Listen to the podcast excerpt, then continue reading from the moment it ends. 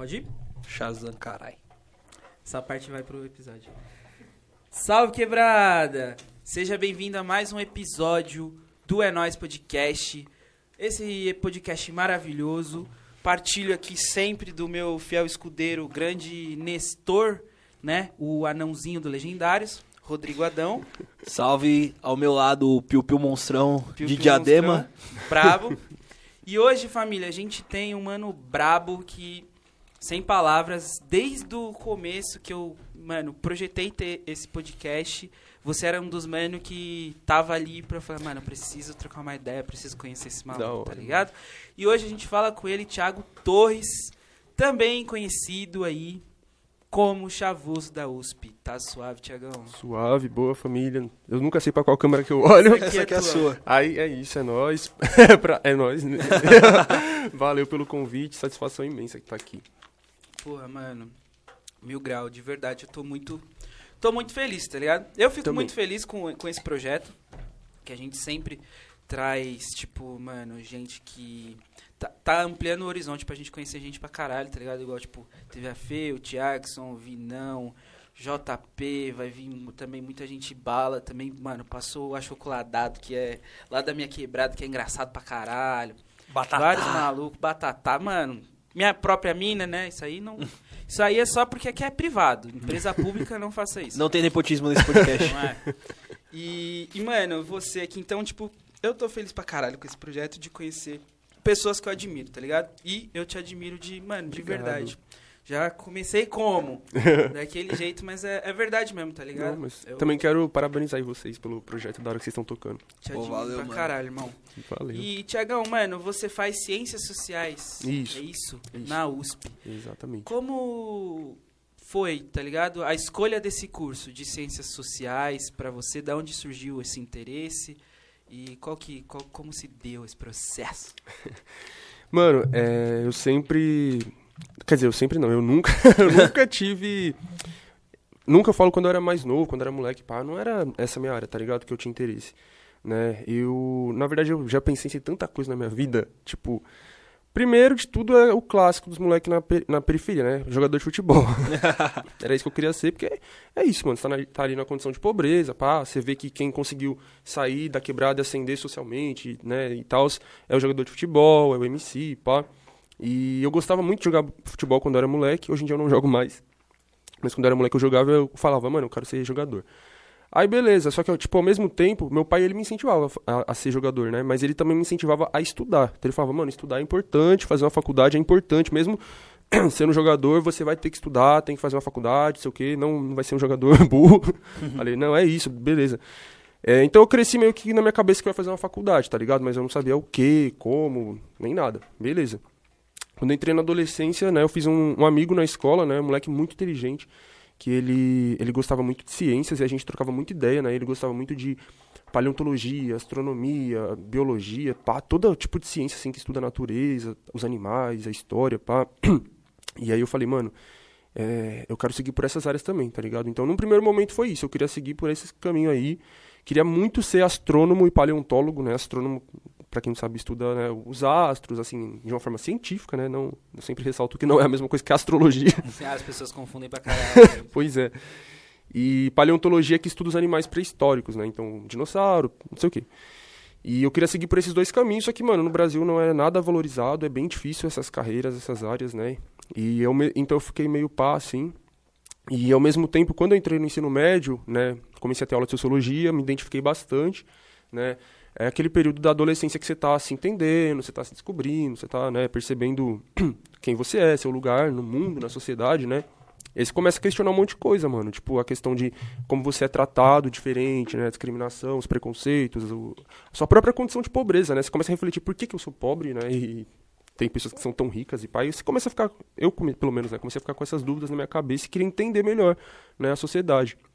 E aí quando eu vi que existia uma, uma faculdade para isso, né? Uma, é, enfim, uma graduação para isso, eu falei, mano, é isso que eu quero fazer de faculdade. Então, fiquei determinado. Basicamente foi no ensino médio, né? Então, como eu falei, foi meio que né, uma junção disso, de tentar entender melhor a minha própria realidade e, logicamente, das pessoas ao meu redor também, que também estão numa condição muito parecida com a minha, né? E também, ao mesmo tempo, acho que todo todo o bagulho político que tava acontecendo no nosso país na- nesse período. Até hoje tá, tá um caos que ano, maluco, mais né? ou menos? Eu Você- entrei no ensino médio em 2015. Ah, Mas, na verdade, mano, tipo, eu comecei a me interessar, né, por política, tipo, em 2013, mas era uma coisa muito rasa, digamos assim. Tipo, quando rolou os- gran- aquelas grandes manifestações de junho de 2013, né, eu tinha 13 anos. Comecinho do. O gigantinho. Da derrocada. O gigante fascista tava acordando ali. não é só pelos 20 centavos. e eu caí nesse bite.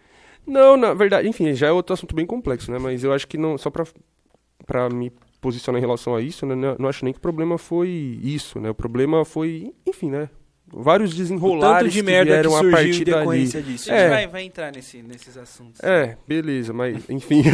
mas, tipo, eu, eu só, pra resumir, né? Eu, eu via como. Via e ainda vejo, né? Como uma, uma grande mobilização da população brasileira descontente com as nossas condições de vida, né? E, e que infelizmente acabou caindo pra um lado errado. Então acho que a princípio não era um bagulho zoado, mas caiu pro lado zoado. Mas enfim. É, só que eu vendo aquilo, né, aquelas manifestações, pá, eu falei, mano, que da hora, tá ligado? Eu via pela televisão, pá, o pessoal quebrando tudo, tá? Eu achava mó da hora. E, e beleza, eu comecei a me atentar um pouco mais, né? A política, as notícias, assim, mas, como eu falei, eu era novão, tinha 13 anos, pá, nada muito aprofundado. Aí, enfim, né? É isso. A política foi se desenrolando pra cada vez se afundando mais no precipício, né? Aí veio, como eu falei, 2000 2015, 2014, aquelas manifestações fora Dilma, impeachment, não sei o quê. Aí, de 2016, de fato, aconteceu o golpe. impeachment, que foi um golpe. E, enfim, aí foi se desenrolando um monte de coisa, tá ligado? E tudo foi me, tipo, me, me motivando ainda mais a me interessar por política, a estudar mais pra você poder ter argumento, né? Porque, por exemplo, a gente acabou de falar, foi um golpe. Aí chegava alguém e perguntava por que foi um golpe. Aí tem que saber Não, explicar. mas a Constituição prevê impeachment. Ah. Ai, meu Deus, é foda, né? Uau. Entendeu? Então, pra, pra eu poder ter argumento pra, pra rebater ou pra explicar, eu fui estudar, né? E aí. É isso. Aí hoje eu tô estudando de um jeito científico, né? Ou seja, de um jeito mais aprofundado, não é um estudo raso, digamos assim, uma coisa que eu dedico muito tempo da, dos meus dias a isso. Claro, não só, por exemplo, ficar estudando por que, que o impeachment foi um golpe, não é isso, né? Porque o pessoal também acha que na, na nossa faculdade a gente só fica estudando essas coisas, pá, e na verdade muito pelo contrário, né? A gente estuda muito pouco, infelizmente, sobre o, o Brasil, né? Sobre as coisas que estão acontecendo atualmente. Na USP a gente estuda muito mais, tipo, um passado bem distante, assim, né? E muito focado na Europa e na América do Norte. Ah, o ensino é totalmente eurocentrista. É, até o ensino médio, a gente estuda história, a gente estuda, é, tipo, não é história do mundo, é história da Europa praticamente, a gente estuda. Na e escola um pouco até da história hoje, do Brasil. a princesa Isabel libertou os pretos, cara. O que vai esperar? O que, que a gente vai esperar dessa porra? Caralho. O separador acabou de sair da minha boca. que merda, minha gente. Eu botei o bagulho hoje no dentista. Caralho. E aí, denúncia, hein? Eu, vou, eu não vou processar esse dentista, que não tá, não tá muito bom, não. Pagando pra isso. Pô, mas- se quiser, chama no processinho aqui. Mas processa, fi. Guardando o pedaço do dente no bolso aqui. O... Caiu a dentadura. e vai- subir um, Um corte. um corte. Caiu a dentadura do. Tá, tá ligado? É o take, é o cortinho que só vai pro TikTok, tá ligado? Chavoso perde o dente ao vivo. Clickbait do caralho. dente. E eu, eu acho muito da hora o curso de Ciências Sociais. Inclusive, eu tava pesquisando esse ano mesmo, tá ligado? É, onde fazer. É, o, aí eu tava, tava até pesquisando como ingressar na, na USP e tal. E vamos ver aí, vamos ver. Ainda não, não descartei. Tô pra fazer uma outra pós aí. Cara, eu tô cheio das pós, né? Se eu quiser, é a terceira pós-graduação que eu vou fazer. Mas tô, tô pesquisando, tô vendo se eu faço uma pós aí de coisa de inclusão social e tal, ou se eu entro pra, pra faculdade de ciências sociais, que eu acho muito foda, muito foda. Eu, eu tenho também esse essa vontade, né, esse, essa busca de saber a política, de entender a política e de questionamento também, tá ligado? Desde moleque eu por influência do meu pai, principalmente que meu pai assistia muito, assiste ainda muito jornal. E eu era, mano, sempre fui vidrado em jornal. Que criancinha estranha, né? Sempre fui vidrado em jornal. Jornal, política, política, política. E, e aí eu tava pesquisando, né? Sou formado em direito e tal. Eu falei, mano, vou ver que, que curso eu vou fazer pra, pra aprimorar isso. Conectou. Desconectou? Vê aí. E. Voltou. Desculpa te interromper. aí, não, suave, suave. E aí eu tava vendo de fazer ciências sociais, mano. Porque, porque é foda. E, mano, quando você escolheu o curso, como foi a preparação pra, pra, pra entrar na USP, tá ligado? Tipo, porque a gente sabe que, mano, ensino público no Brasil, ele não te faz pra entrar na USP, Não. tá ligado? Quando na USP, na muito Unicamp, né? te prepara para simplesmente para se formar, porque eu no meu último ano na, em escola estadual é, passei 3, 4 meses sem professor de matemática. Uhum. É, a gente vive um bagulho muito louco no que, que o Brasil ele pega o, a- o ensino básico, você tem que ser privado e o ensino superior ele é Tem- público, tá ligado? É, é- a pirâmide tá ao contrário, tá ligado? O Brasil Uhum. é muito louco. Mas como foi, mano, pra, pra você essa preparação e tal? Sim, mano, é a mesma coisa que ele falou ali. A escola, infelizmente, é isso. Falta de professor, falta de material, falta de tudo, né? Você estudou a vida inteira em escola pública também. Sempre, estadual, sempre. Eu sempre ressalto que é estadual, porque quando eu entrei na USP, né, eu, eu fui, tipo, ver, né, quem era de escola particular, quem era de escola pública, né. Logicamente, a escola pública era a minoria, e dentro dos que, que eram de escola pública, a grande maioria vinha de Instituto Federal, Ou Getec. ETEC e alguns Foi de que a gente colégio conversou com a militar. Carol. E aí eu fiquei surpreso, que eu não conhecia gente que. ah, conhecia um outro, vai. Não conhecia muita gente que estudava em ETEC, Instituto Federal não conhecia ninguém. Então eu falei, caralho, mano. E aí lá dentro eu conheci um monte de gente, tá ligado? Sim. E tipo, lógico, eu sei que tem os seus problemas, essas escolas também, são públicas, etc. Vários, eu fiz ETEC também.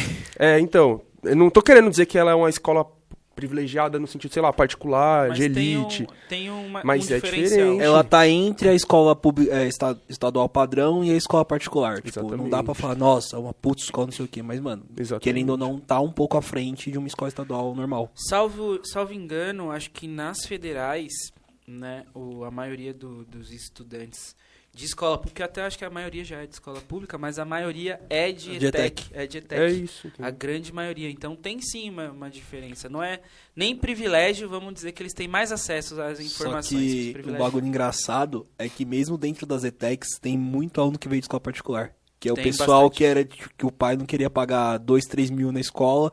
Ah, vou botar meu filho na ETEC. Uhum. Tem muito isso. E é isso, mano, porque estar na escola estadual é, é o, digamos assim, é o pior, é, o pior do que, é, do que é oferecido de ensino pra nós, tá ligado? Porque é, é- ali é onde tá quem não tem condição nenhuma nem de pagar a escola particular mais barata e também quem não, sei lá, não tem condições também de entrar numa numa ETEC, por exemplo, ou no Instituto Federal, porque eu digo assim, apesar de ser público, né, tem, Tem a mesma contradição da universidade pública, que você vai ter uma barreira pra ver quem vai entrar e quem não vai, tem um filtro, né? E eu, eu não cheguei a fazer a prova da ETEC, mas eu, eu estudei pra tentar fazer, né? Quando eu tava na, na época lá tinha aquele Oitava de série, oitava né? série, hoje em dia mudou, né? Negócio de antes, aquele Nono ano agora. É. eu tava na oitava série, aí eu fe- peguei a prova da ETEC, dei uma puta estudada, e eu não soube fazer a grande maioria das coisas, tá ligado? Então quem vê hoje assim, ah, estudando na USP, acho que eu sempre fui um gênio, assim, não, mano, tá ligado? Eu, eu- a maior parte do que eu aprendi pra passar na USP, eu estudei no terceiro ano do ensino médio, então foi uma corrida maluca, assim, tipo, no terceiro ano, pra reca- re- recuperar todo o tempo perdido, praticamente. E, mano, você falou do, do vestibular pra entrar na ETEC. Eu e a maior parte dos meus amigos, a gente só conseguiu, entre aspas, entrar porque a escola que a gente estudava, a escola estadual, ela tinha uma parceria com uma escola particular que tinha um cursinho popular pra preparar os alunos pra prestar vestibulares do ensino fundamental pro ensino médio. Então, mano, se não fosse esse cursinho, certeza que eu também não ia conseguir passar. Sim. Então, essa. É, é isso que você falou, tem um preparo especial, digamos assim, né? Tipo, você quer passar no ITEC, você tem que ter um preparo determinado. Você quer pa- passar no- na USP ou no Enem em si, tem que ter um preparo específico para aquilo, né? Que infelizmente a escola estadual não oferece preparo para nada, no caso, né? Infelizmente. É isso, você. eu- enfim, mano, a minha realidade era essa. Eu ia pra escola, é, de seis aulas, três era vaga. E as que não eram vagas eu não aprendia praticamente nada. Ou era um professor substituto que nem era da matéria que tava aplicando a matéria. Exatamente, mano. Era, nossa, estudei nas escolas que era isso. Tipo, os professores substitutos eram sempre os mesmos. E, mano, eu lembro. Enfim, eu comecei a lembrar de uns bagulho agora. Tipo, tive uma professora que ela era, ela era substituta e ela era formada em português e artes. Mano, eu, eu lembrei disso agora, eu nem lembrava mais dela. Ela era uma mó idosa, pá. E ela, ela entrava na minha sala quase todo dia, porque sempre tinha aula vaga, né? E o pessoal usava tanto ela, tadinha. E ela era muito idosa, assim, tá ligado? E ela perdia a linha muito, assim, que ela não conseguia dar aula, tá ligado? O pessoal causava. Demais. Aí, tipo, Explodia tomada. demais. E aí, tipo, era aula de química, colocava ela lá. E aí ela começava a dar aula de, de artes, tá ligado? Tipo, Não. desenho livre. no Eu terceiro ano do ensino Eu médio. tive uma professora assim, substituta também, que ela, a mesma professora dava, tipo, português, história e ciências. É isso. E aí a gente falava assim, professor, mas é aula de química, não é aula de artes. Aí ela, eu sou formada em artes e português, e língua portuguesa. Ela falava bem assim, né? E aí a gente ficava, tá bom então, né? E aí ela ficava passando os bagulho lá e ninguém copiava, ninguém fazia nada. E vocês não aprendiam química? E não aprendia porra nenhuma, tá ligado? E, mano, coisas básicas eu lembro, tá ligado? Tipo, que eu, que eu aprendi muito tarde. Divisão eu aprendi na oitava série. Caralho. Sendo que é coisa que geralmente você tem que ter aprendido o quê? Primeira, primeira segunda Sim. série eu aprendi na oitava. Primeiro ciclo do ensino fundamental. É o básico, a soma, a divisão, a multiplicação. as quatro, as As quatro É, operações básicas da matemática. É, entendeu? E aí eu fui. Eu aprendi, assim, tipo, soma. As outras, né? Assim, a, a divisão foi a única que eu consegui aprender. Tipo, soma e subtração e multiplicação eu aprendi. O básico, trabalhando. Porque eu trabalhava na feira, parça. Eu comecei a trabalhar com 7 anos de idade na feira. Caralho, mano. Não foi um trabalho assim, pá, nossa, trabalho infantil, tá, de Thiago escravizado. Não era isso. Mas eu tra... os meus pais iam, não tinha onde deixar, eu ia junto e, e trampava junto com eles. Tinha que fazer as vendas, ajudava nas outras barracas lá, pá. E aí eu fazia as contas de cabeça, mano, soma, divisão, não sei o que, pá. Não, divisão não. Aí, é... o que eu tava falando? Você aprendeu sim. divisão depois. Então essas coisas eu consegui aprender. Agora a divisão eu nunca não cheguei a aprender. Aí quando chegou na oitava série, eu lembro que o professor de matemática começou o ano e falou: "Ó, eu quero eu quero saber assim como é que vocês estão, pá, não sei o quê". Aí ele foi, foi passar aquelas continhas assim, tipo, básicas pra ver o nível da sala, né? E aí ele viu que todo mundo, quase ninguém sabia divisão. Quase ninguém. Tipo, ele falou, meu Deus, tô chocado. E aí ele falou, vou ensinar a divisão pra vocês. E aí ele ensinou. E ele é aquele professor que fala, mano, eu quero que vocês aprendam. Aí ele ia ensinar mesmo. E aí a gente conseguiu, eu pelo menos consegui aprender. Uma educação, um professor preocupado, né? Porque É. ele podia falar, "Ah, foda-se, Exato. vou dar essa porra aí. E foi só um professor que aprendeu. tro- trocou esse papo com vocês, não foi? Ah, não lembro agora, mas eu, eu já tive muitos professores, assim, tipo, muito preocupados com a gente, sabe? Tipo, é que ele me. Eu, ele- eu lembro que ele marcou a minha, a minha trajetória porque ele era. Ele, acho que foi o, o único professor de matemática que, tipo, eu consegui aprender alguma coisa. Porque ele realmente, tipo, se empenhava para que a gente aprendesse. Mas não é tão simples pro lado deles também, né? Porque. Você é louco. Imagina, você é um professor de. Vamos supor, vai, terceiro ano do ensino médio. Aí você pega uma turma que não sabe o básico do básico. Você fica nesse dilema. Ou você toca o que você tem que passar, né? O que é a, Você- a sua obrigação.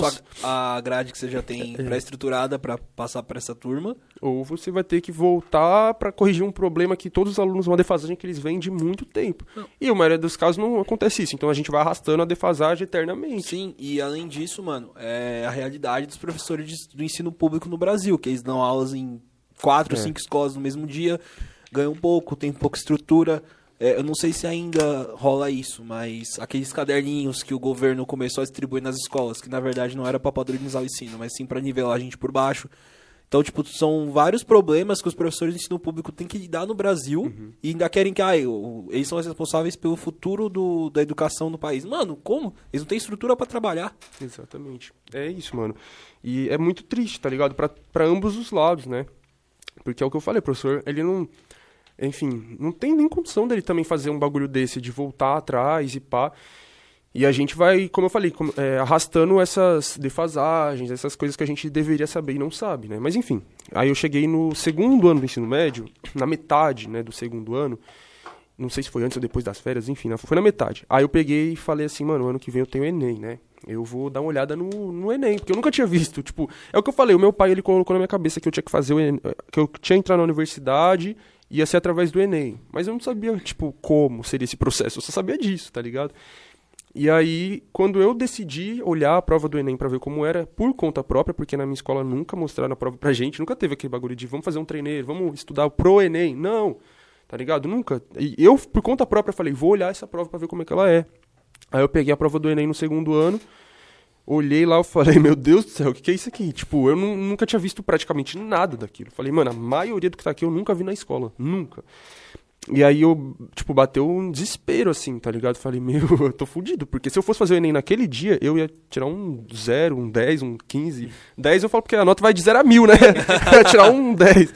E aí eu falei, mano, aí eu fiquei, sabe, mas isso que é foda, porque, tipo, é, acontece que a maioria das pessoas, pelo que eu observo, né, de, a maioria dos alunos, que na hora que eles vê isso, que eles se deparam com esse problema, né, de defasagem, a maioria, tipo, desiste, né? Fala, eu não vou conseguir. Eu, meus amigos, parça, falam, mano, eu nunca ia conseguir fazer uma prova dessas, eu não sei nada, e já era, e aceita.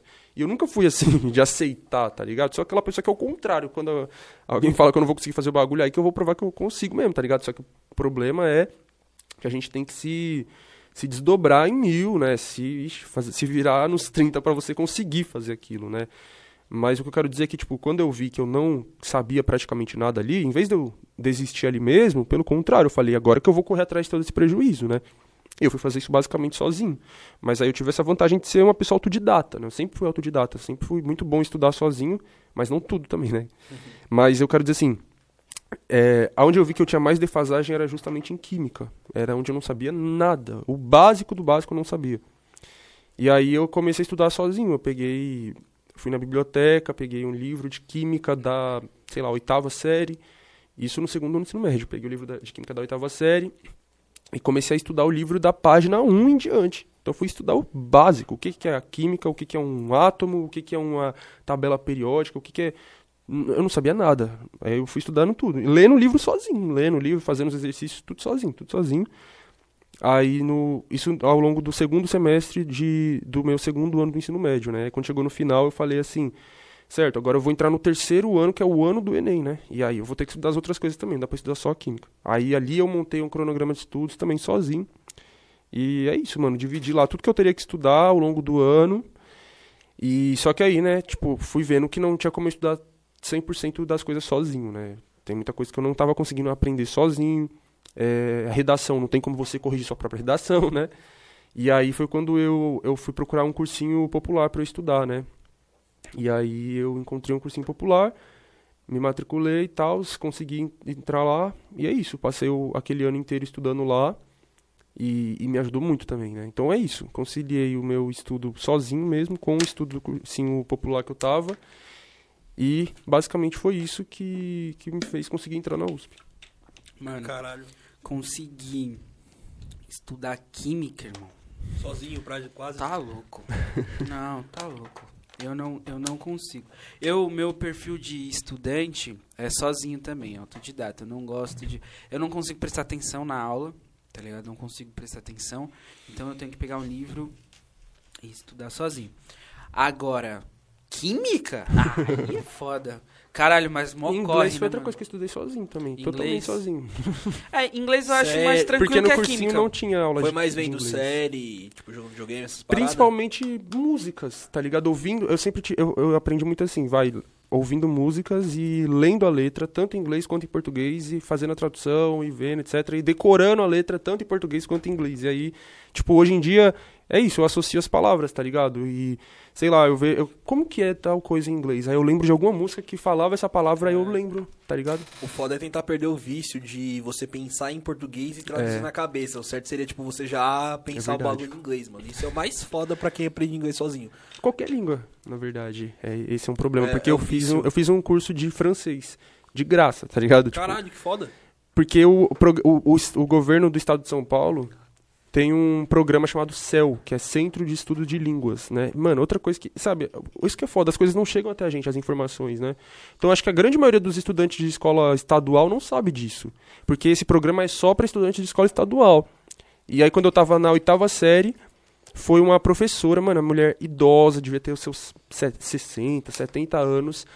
É, ela, parça, ela, ela, ela ia, rodava as escolas falando desse programa, porque ela era talvez uma das únicas professoras de francês que tinha, tá ligado? E aí ela, ela tava com, tinha poucos alunos, e aí ela saía rodando as escolas falando desse projeto para os alunos saberem que existia, porque se dependesse da própria escola, do governo anunciar, eles não anunciavam. Não é vantajoso pra isso. É, e aí lá, tipo, tem aula de francês, tem de inglês, tem de espanhol. Em alguns céus tem de japonês, italiano. Caralho. E aí eu falei, Ah, caramba. real tinha, mano. Tinha lá em São Bernardo, tinha no. Numa escola, acho que era Amadeu. Você tá ligado? O Amadeu? É, Amadeu, sei. Na Vergueira ali, né?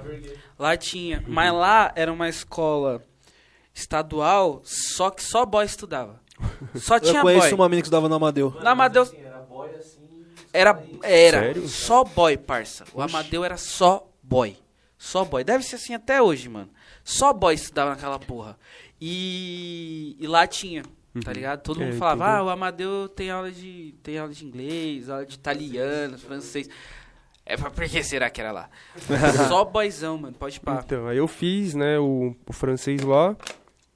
E aí a professora falava isso pra gente. Ela falava, vocês têm que aprender a pensar em francês, não em português e depois traduzir pro francês. Caralho. Corre. E, mano, como foi a tua chegada na USP? Tipo, a sua primeira impressão chegando na USP? Pô, passei, passei no vestibular, etc. Foi uma correria pra chegar aqui, velho. Seu, você pisou na USP, a primeira impressão que você teve. Que você teve, não da, da galera em relação a ti. Aham. É, então, eu vou falar a primeira impressão que eu tive pisando lá, só que eu já tive impressões antes mesmo de ir lá, tipo, conhecendo as pessoas pela internet, tá ligado? Porque é, eu, basicamente, eu nunca tinha ido na USP na minha vida, né? Ao contrário de boa parte dos- das pessoas que entraram lá, porque a pessoa ela já tinha o objetivo de entrar na USP, né? Então elas conhecer. é, elas já falavam, mano, eu vou estudar na USP. eu- é, tipo, tem pessoas que faz o vestibular três, quatro, cinco vezes porque ela quer só a USP e já era, tá ligado? E eu nunca pensei nisso. Eu falei, ah, mano, qualquer uma que eu passar eu vou, tá ligado? tipo, eu, e, e, tipo, eu tinha uma, autoestima intelectual muito baixa. Mesmo que meus professores e, e- e amigos me elogiassem tanto, falassem, mano, você é muito inteligente, você é o melhor aluno da sala, você é o melhor aluno da- escola, não sei o quê. Eu nunca imaginei que, que eu entraria na USP. Nunca, nunca, nunca. Não era uma coisa que se passava pela minha cabeça. assim, é muito distante, né, mano? É totalmente distante, é uma coisa abstrata. Mano, é meio exagerado falar isso, mas é como se alguém, é, sei lá, falasse pra mim, mano, ah, a universidade de. Sei lá, mano, pegar qualquer lugar do mundo, aí a Universidade de Paris, pá, pra mim é USP, era isso, porque eu não, não tinha ideia, é uma coisa abstrata. Você conhecia alguém que já tinha passado na USP? Era uma coisa totalmente abstrata, você falar USP. Foda-se, eu sei lá o que que é isso, tá Eu só ligado? quero passar, cara. Eu só quero entrar na universidade, eu só quero fazer faculdade. Pô, eu não sabia nem diferenciar faculdade, universidade, pá, campus, graduação, essas porra tudo. Enfim, é... aí, o que eu tava falando? Ah, então eu nunca tinha ido lá, pá, não sei o quê. E não conhecia ninguém que estudou lá e tudo mais. É, não tinha pesquisado sobre a universidade, não tinha pesquisado sobre o meu curso. Eu cometi muitos erros, mano. Uma coisa que hoje eu falo para as pessoas é pesquisem, né? O curso que você quer, é o básico que você deveria fazer, né? Pesquisa aí a faculdade, as universidades, porque cada universidade oferece o curso de um jeito diferente. Eu estava falando que você tem interesse em ciências sociais, o jeito que a USP oferece é diferente da Unifesp, é diferente da UFABC, é diferente da Unicamp. Então é bom pesquisar para você não chegar lá e, e quebrar a cara, igual eu. Porque eu vi lá que não é o que eu esperava, tá ligado? Não que eu me arrependa de estar lá, de jeito nenhum, mas não é o que eu imaginava, o que eu idealizei. E, e dá para você pesquisar o programa do curso, as coisas que você vai estudar. Mas enfim. Então eu não sabia nada sobre a USP, nada. Tudo que eu aprendi foi na vivência, na prática mesmo. Tudo, não sabia nada até eu entrar lá. Então eu cheguei lá com a cabeça, a cabeça vazia, eu digo, em relação ao conhecimento sobre a USP. E, bom, quando eu passei, é, os, todo ano, né, os, os, os chamados veteranos, que é quem já estuda lá, eles. Eu tô explicando isso pro pessoal que tá Não, ouvindo, porque eu sei que vocês sabem. É, os veteranos, que é quem já estuda lá, eles sempre, tipo, saiu a lista de chamada, eles caçam o pessoal nas redes sociais. Pra já ir integrando, já ir aproximando, colocando em grupo no Face, grupo no Whats. E aí me chamaram, né? Falou, oi, eu sou seu veterano no, nas ciências sociais da USP, não sei o que, a gente tem um grupo no Whats, quer entrar? Eu falei, beleza. Aí eu entrei no grupo, né? E aí lá no grupo é, a gente começava a trocar ideia e tal, e eu tava muito animado, né, mano? Imagina, passei na USP, eu tava animado pra caralho. E eu queria muito conversar, né? Porque eu falei, mano, agora eu vou ter contato com pessoas que têm né, um pensamento mais ou menos parecido com o meu, né? Porque você... Olha, ilusão. então? Medo, engano. Pois é. Mas eu quero falar assim no sentido de, tipo, é... Não falando que, ah, eu sou o alecrim dourado da minha escola, mas não tinha tantas pessoas que tinham queriam bater os mesmos papos que eu, né? Então você tá falando lá de uns bagulho que todo mundo fala, ai, que chatice, eu não quero saber disso, tá ligado? Aí você fica meio sem ter com quem conversar. E aí na, lá eu falei, não, aqui eu vou, pelo menos eu vou encontrar pessoas que querem conversar sobre isso também, né? Sobre política, não sei o que. Mesmo que pensem diferente de mim, elas vão querer conversar sobre isso, né? E aí eu entrei no grupo e eu falava muito, falava muito, né? Principalmente porque eu tava desempregado naquela época, eu tava procurando emprego, mas eu tava desempregado assim. Então eu tinha um, é, um tempo livre, né?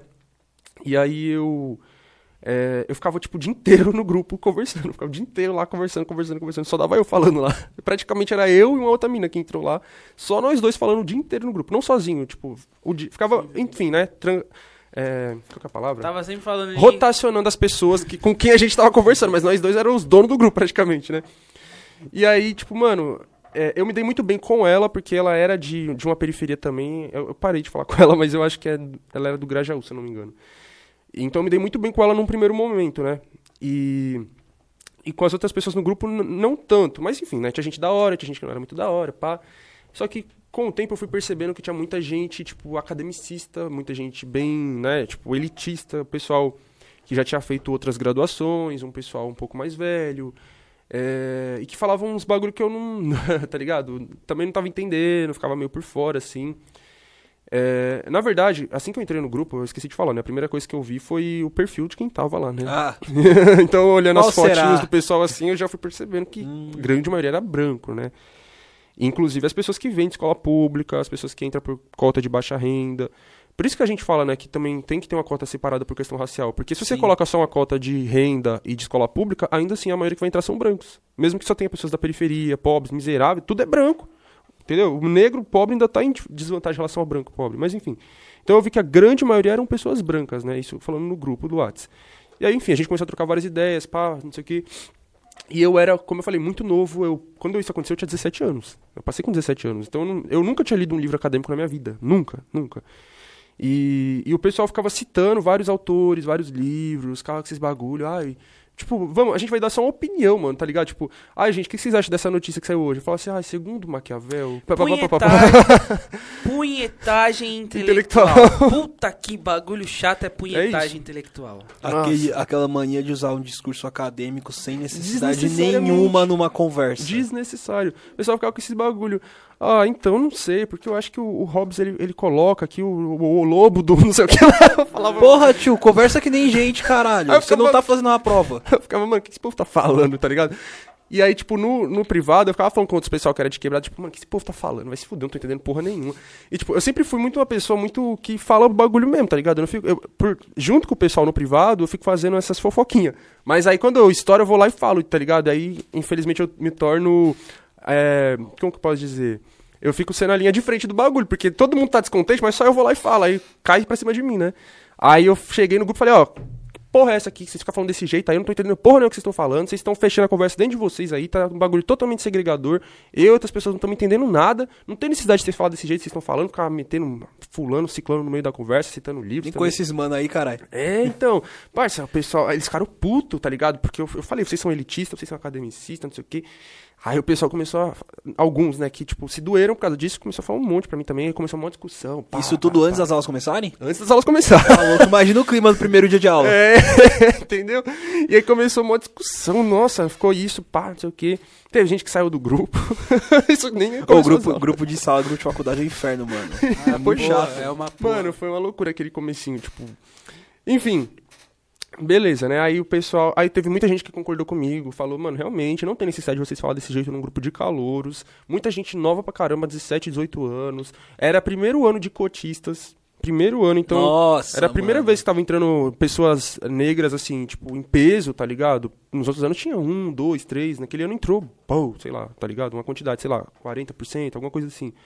Muita gente periferia, muita gente pobre, muita gente que trabalha. Que trabalha. E, e todo mundo nesse sentimento, tá ligado? De não pertencimento desde o começo. Já fica naquele negócio, tipo, mano, porque é isso. Quando o seu primeiro contato ali é, é assim, com um grupo de pessoas que estão falando de um alto nível que você não tá entendendo porra nenhuma, você já fica retraído e fala, mano, esse lugar não é pra mim. E é um sentimento comum de todo mundo que é de periferia e tá na USP. E é um sentimento que a gente vai carregando, assim, durante muito tempo na graduação. De que a gente não deveria estar lá, de que aquele lugar não é pra nós, não sei o que, não sei o que. Enfim, falando isso aqui agora, eu tô refletindo, tá ligado? So- so- eh, sobre como que desde o começo eu sempre tive nessa luta, tá ligado? Pela. Por falar, mano, tá ligado? Entre aspas, representar, eu sei que eu não represento todos, mas representar essas pessoas que, tipo, tão descontentes com o bagulho e não falam, e que não, e não só não falam, como não tem espaço pra falar, né? Porque esse é o problema. Um estudante de periferia dentro da universidade, ele é invisibilizado por todo mundo, pelos outros colegas, pelos professores, pela própria universidade é to- é tacado de lado. Ah, você não tá com. E teve gente que falou isso nessa discussão. Ah, se você não tá entendendo, então não participa do debate, fica calado, fica na sua. Eu falei, ficar calado é o caralho, parça. Entendeu? Pessoal, é isso, você não tá Tá entendendo? me tirando de burro, caralho. É tipo isso, se você não sabe falar, se você não, não, não, não sabe falar sobre esse assunto, então não participa, deixa quem, quem entende do assunto participar. Tipo, acaba sendo uma ironia, porque você entrou na USP, mas você não entrou na USP. É, Porque pra exatamente. eles você não. Como você não faz parte do mundinho deles, você não entrou de fato na USP. Exatamente, exatamente. Enfim, aí beleza, né? A primeira vez que eu fui lá de fato foi pra fazer a matrícula. né? Então, antes de começar as aulas, eu fui duas vezes lá. A primeira pra fazer uma matrícula e a segunda pra calorada, né? Que é a semana de recepção lá dos, dos, dos ingressantes. Então, quando eu fui fazer a matrícula, como eu era de menor, né? Eu tinha 17 anos, eu tive que ir com um responsável maior, né? Eu fui com meu pai, né? E, como eu falei, meu pai foi a pessoa que mais me incentivou ao longo da minha infância para que eu fizesse uma faculdade. Né? Meu pai é um homem negro, do interior de, do Piauí, etc e tal. E isso é louco, eu acho que foi uma experiência louca para ele, assim, tá ligado? emocionante você entrar na USP junto com seu filho, passou ali, mano, não, é foda, pra mim... Caralho, viado. Tô imaginando a cena, tá ligado? Pra mim foi um bagulho surreal, imagino pra ele, tá, tá ligado? Porque, mano, é o que eu falo, tá ligado? Eu entrar lá foi uma coisa muito significativa pra, pra todos nós, sabe? Tipo, meu pai, ele teve uma vida muito... Ainda tem, né? Mas ele teve uma vida muito sofrida, tá ligado? Ele teve que parar de estudar na sétima série, pra, veio para São Paulo, trabalhar, cobrador de ônibus e segurança, várias profissões, né? Ele até voltou a estudar depois de mais velho, tipo, isso com 45 anos, lá por 2008, 9, 10. E, e ele conseguiu se formar, tá ligado? Por supletivo, estudou e tal. E, e, ele viu a importância do estudo, né? Tipo, do, não sei como. Ah, sei lá, mano. Acho que o contexto que a gente vê naquele período era um contexto mais favorável para a educação, né? Tinha um incentivo que a educação parecia ser um caminho viável. Hoje em dia não parece mais. E ele deve ter visto, falou, mano, eu preciso voltar a estudar e incentivar meus filhos a estudarem também, né? E aí, basicamente, ele viu lá o, o fruto do que ele plantou, né? Que ele me acompanhou no dia que eu fui fazer a minha matrícula e, tipo, até onde eu sei, ele nunca tinha entrado na USP, assim como eu, né? Então, eu, eu fui pego de surpresa porque, tipo, lá é literalmente o campus que eu estudo é uma cidade universitária, né? É chamado campus cidade universitária. Tem outros campos da Zona Leste, né? O AEASH, tem o campus de Ribeirão Preto, por aí vai. E eu estudo no, no chamado, na chamada cidade universitária, né? É no Butantã, não é? no Butantã. Que literalmente é uma cidade, mano. Eu fiquei muito chocado. Caralho, Gigante o bagulho, mano. Pra você andar lá dentro tem que pegar ônibus. Tipo, hoje em dia eu tô acostumado com isso, mas a primeira vez que eu fui lá eu não, não imaginava isso, tá ligado? Porque, mano, é isso. Quando a gente fala em universidade, faculdade, a gente tá acostumado a pensar o que? Ah, a gente andou na rua uma vez, a gente viu lá uma Unip, Um prédio grande lá, é isso. São Judas, né? Um, sei lá, tá ligado? Uma Anguera é um prédio, ponto. Não, tipo, um- uma mini cidade com um monte de prédios. O, tipo, o tamanho de uma universidade que a gente vê dessas que eu citei agora é o, é o tamanho de uma faculdade que eu estudo. Por exemplo, prédio de Ciências Sociais e Filosofia. Tá ligado? É um bagulho que já era maior do que a escola que eu estudei. E aí tem toda a universidade, com um monte de faculdades, um monte de bibliotecas e etc, etc, etc. E eu fiquei assim, tipo, olhando pela janela, é tipo o Will Smith lá no Maluco no Pedaço. Chegando em. Bel Air. É, eu tava eu assim, na... e aí isso é louco, mano. Então eu fiquei muito feliz naquele primeiro momento, né? Porque você fala, parça, você é louco. Eu- o que eu pensei na minha cabeça foi, tipo, eu não tô aqui pra passear, eu tô aqui pra estudar. Porque quando a gente vai nesses lugares, é geralmente, sei lá, um passeio da escola, né? Passeio da escola. Vira e mexe, eu, tô lá, eu tava lá na USP, eu, eu falo tava porque na pandemia não tô, tendo, não tô lá, mas eu ainda tô estudando lá, né? Mas enfim, quando eu tava lá, vira e mexe eu vejo excursão de escolas, né? Os alunos lá e tal. Ou então, enfim, museus, pá. Então, é isso. A gente costuma ir nesses lugares só pra fazer um passeio de, uma, de um dia e voltar. Mas eu falei, não, agora esse lugar também é meu. Isso é muito foda, sabe? Enfim, é... aí eu voltei na calorada depois, né? Que foi quando os, os veteranos recepcionaram a gente. E ali eu vi, né? Quem tava me recepcionando era uma grande maioria de pessoas brancas e claramente de classe média. Você percebe, né? Enfim, aí eu percebi e, tipo, falei, caramba, isso gera um desconforto, né? Porque você não, tá, não se sente representado por quem Você tá não te vê um recebendo. semelhante. É, só que eu via, tipo, quem tava ingressando junto comigo, né? Porque, como eu falei, foi o primeiro ano das cotas, tá ligado? Então, tipo, foi essa, é, essa loucura, mano. Porque a grande maioria que tava recepcionando eram brancas e boa parte dos que estavam chegando eram negros, né? Porque é a primeira leva de cotistas, né? E eu já fui me enturmando com quem eu me sentia parecido comigo, né? Todas as pessoas que eu via que era de quebrado, que era negro, pá, escola pública, eu já ia lá me enturmar, fazer amizade e compartilhar nossas dores lá, né? Que desde o primeiro momento você já sente um monte de coisa, já percebe um monte de coisa, no jeito de falar das pessoas, no jeito elas tratar você, você já vê que elas estão te tratando diferente. Mesmo que elas próprias não percebam, sabe? Tipo, no jeito de falar com você, você vê que. Porque ela sabe que você veio de escola pública, sei lá, ela já acha que você tem um, é, sei lá, um conhecimento muito menor. Beleza, a gente tem defasagens, como eu acabei de falar, mas é que tem gente que, sei lá, trata o estudante de escola pública na universidade como uma criança Um coitado. coitado, né? Uma criança que você tem que explicar o beabá. Eu cansei de, de lidar com pessoas me, querendo me ensinar o beabá, tá ligado? Querendo falar, então, ó.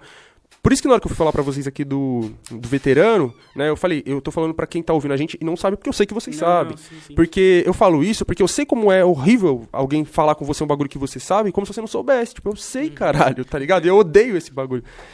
Enfim, é... Aí, enfim, essa foi a calorada, e depois teve o- as aulas que começaram de fato, aí foi outro choque. Mano, toda vez que eu pisei o pelado, é um choque diferente, porque você percebe coisas diferentes e tal. Que é a primeira vez que eu fui lá enquanto, né, pra estudar, pra ter aula. Aí você entra na sala de aula, você vê que é uma sala gigante, né, sei lá, uns 80, 100 alunos, a maioria deles brancos. E o professor lá na frente, tem um, um- meio que um palco que ele fica lá na frente, né? E o professor geralmente é um homem branco, idoso e tal.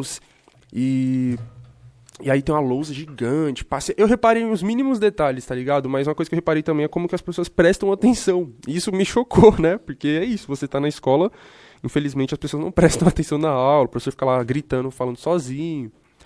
E, e lá não, entendeu? É todo mundo calado, prestando atenção, e se você fala, alguém vai te repreender, vai... Tá ligado? E, e- e eu, e foi um problema pra mim no começo, porque como eu falei, eu tinha 17 anos, eu era bem imaturo, tinha acabado de sair da escola pública, aí eu sentava no fundão da escola, tá- da sala, queria ficar fazendo gracinha, aí ninguém queria fazer gracinha junto comigo, eu ficava, tá bom, né? Aí com o tempo eu fui percebendo que não ia, não ia ser esse o caminho, fui prestando mais atenção, fui amadurecendo. Enfim, né, isso falando bem por cima, porque se eu fosse detalhar, eu poderia falar de, de cada detalhezinho assim, mas em geral foi isso.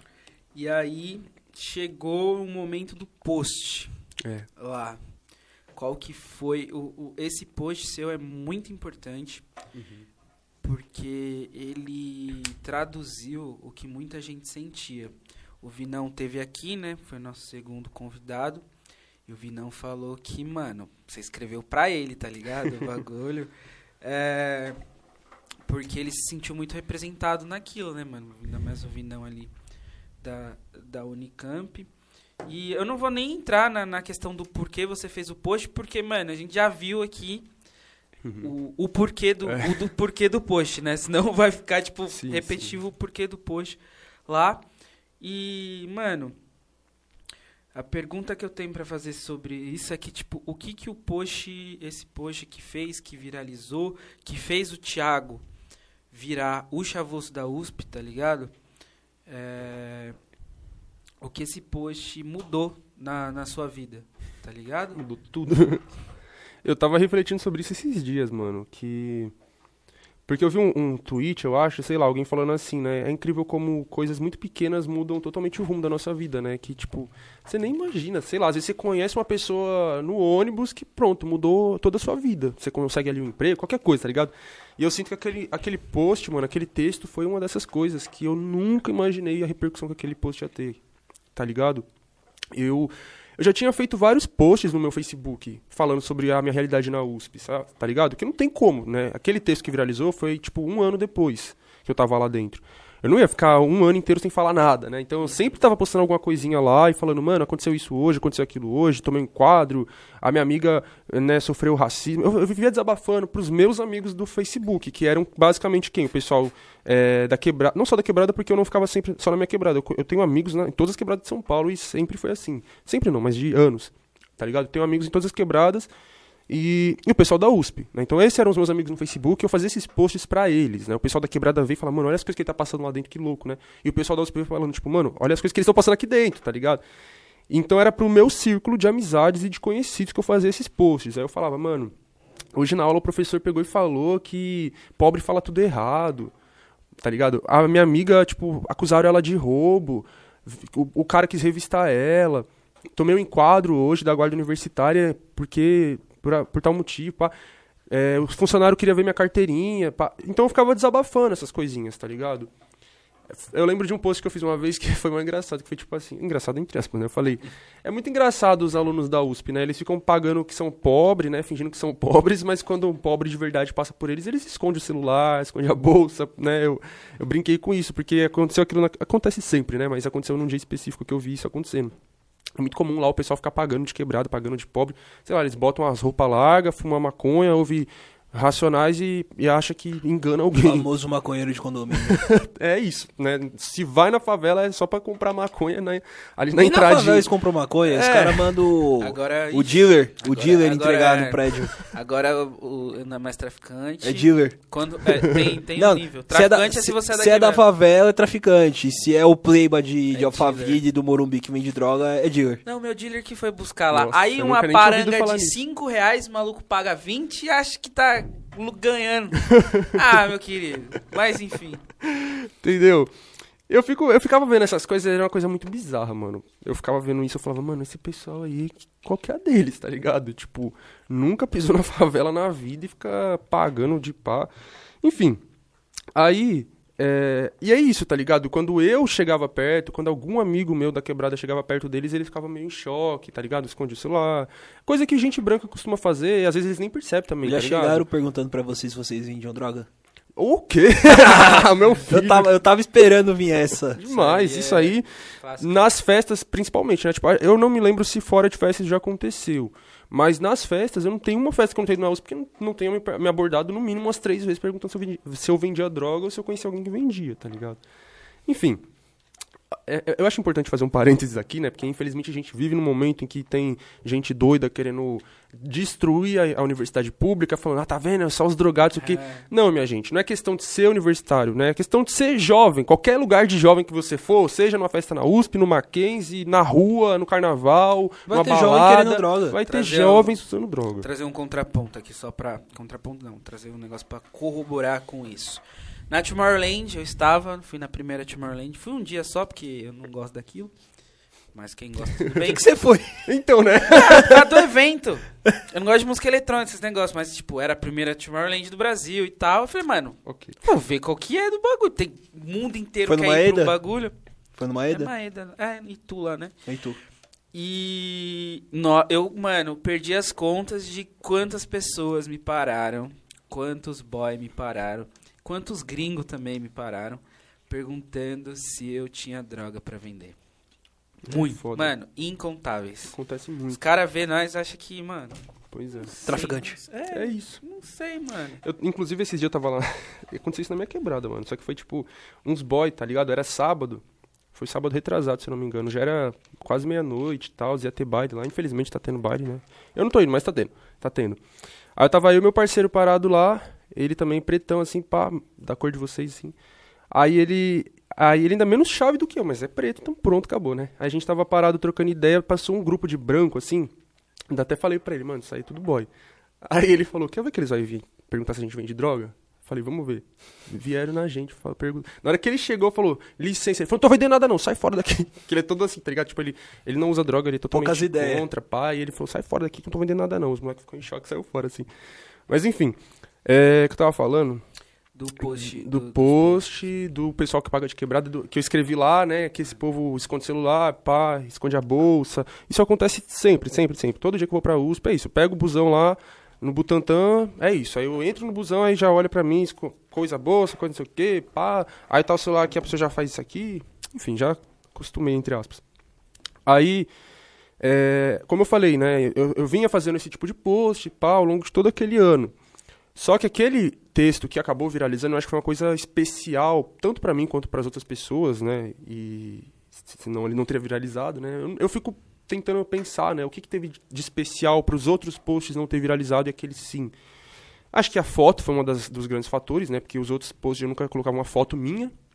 Né? Naquele dia eu coloquei a foto que era eu, eu todo chavoso, né? Eu tava com a berma da Ciclone, tava com Mizuno, boné também da Ciclone. É o da camisa do Flamengo? Você tá com a camisa do Não, Flamengo? era do Barcelona. Camisa do Barcelona, cheio de corrente, etc. Juliette. Então eu tava chave.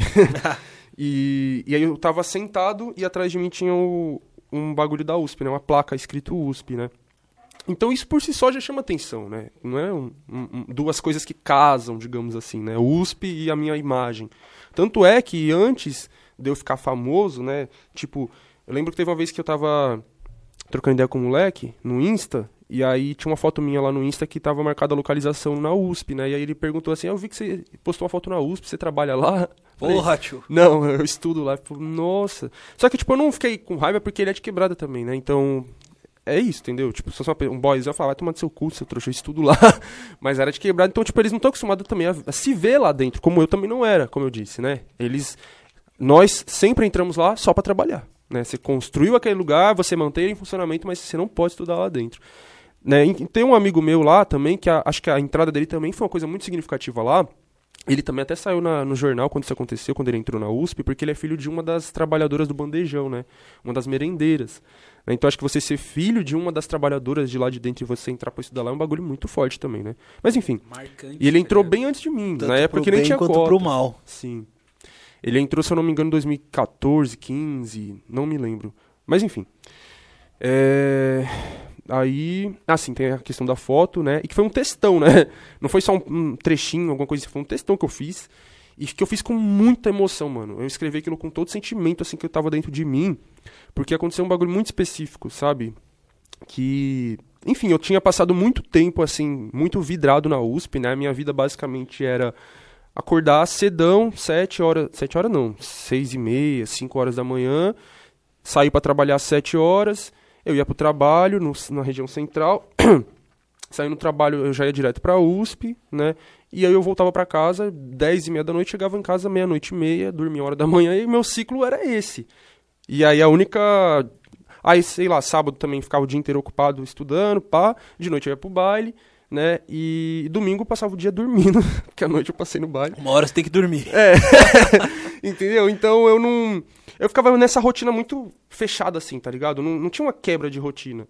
Aí teve um dia que essa rotina foi quebrada, que foi quando um amigo meu de São Mateus, que eu não via há muitos meses, ele, tipo, ele me. Ele tava loucão, assim. Isso era, sei lá, domingo, umas 8 horas da manhã, ele tava loucão. Falou, mano, tô voltando pra casa, chama o Uber aí pra mim.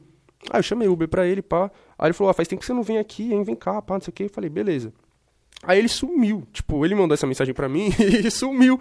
Mas ainda assim eu fui pra lá. E não é comum eu fazer uma coisa dessas. Porque, tipo, eu. eu- cê- mano, imagina a pessoa que você não vê há, sei lá, sete meses. Não, sete, sei lá, seis meses, loucona, te manda uma mensagem domingo.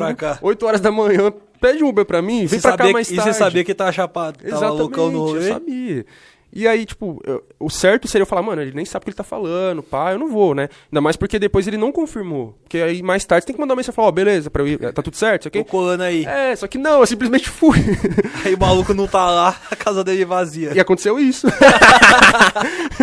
eu cheguei. Cola, cola aqui em casa. Hoje, é- hoje à noite vai ter ninguém. Aí você cola, tem ninguém É. mesmo. Foi isso. E aí eu cheguei lá e, e bati na casa dele, ninguém atendeu. Eu falei, meu Deus, o que, eu vim fazer aqui? São Mateus, tipo, eu moro muito longe de São Mateus. E aí, tipo, eu. Aí tem um outro amigo nosso lá, pá, eu fui lá atrás dele. Aí ele falou, ah, eu sei onde ele tá assim, ele não tá morando mais lá, né? Ele, a família dele mora lá ainda, só que ele saiu de casa. Ele tá morando na casa de umas amigas nossas, pá. Aí chegou lá, ele bateu lá, mano. Aí quando ele apareceu, eu vi na hora que ele tava transtornado, né? Não sei o que, que ele tinha usado, mas no mínimo ele tava bêbado. E aí eu fiquei olhando assim, beleza. A gente começou a conversar, ficamos lá na rua conversando, conversando a tarde toda, até anoitecer. Enfim, no meio dessa conversa eu vi que ele tinha sido, na verdade, não sei se ele foi expulso de casa ou se ele saiu por conta própria, né? Tipo, teve brigas com a família, teve que sair de casa, tava morando de favor na casa de amigas, né? Ele tava se afundando em droga, ele tava, ele tinha perdido o emprego, então a vida dele tinha afundado totalmente desde a última vez que eu vi ele, né? E aquilo foi um choque pra mim, né? Porque era uma pessoa que eu gostava muito, tá ligado? E, tipo, fazia tempo que eu não via ele. E, e como eu falei, eu- a minha semana era muito fechada na USP no meu trabalho. E eu não, nem via muito meus amigos, sabe? Quando você esquece, entre aspas, né? esquece seus amigos, não esquece, né? Que você não tem mais tempo, infelizmente.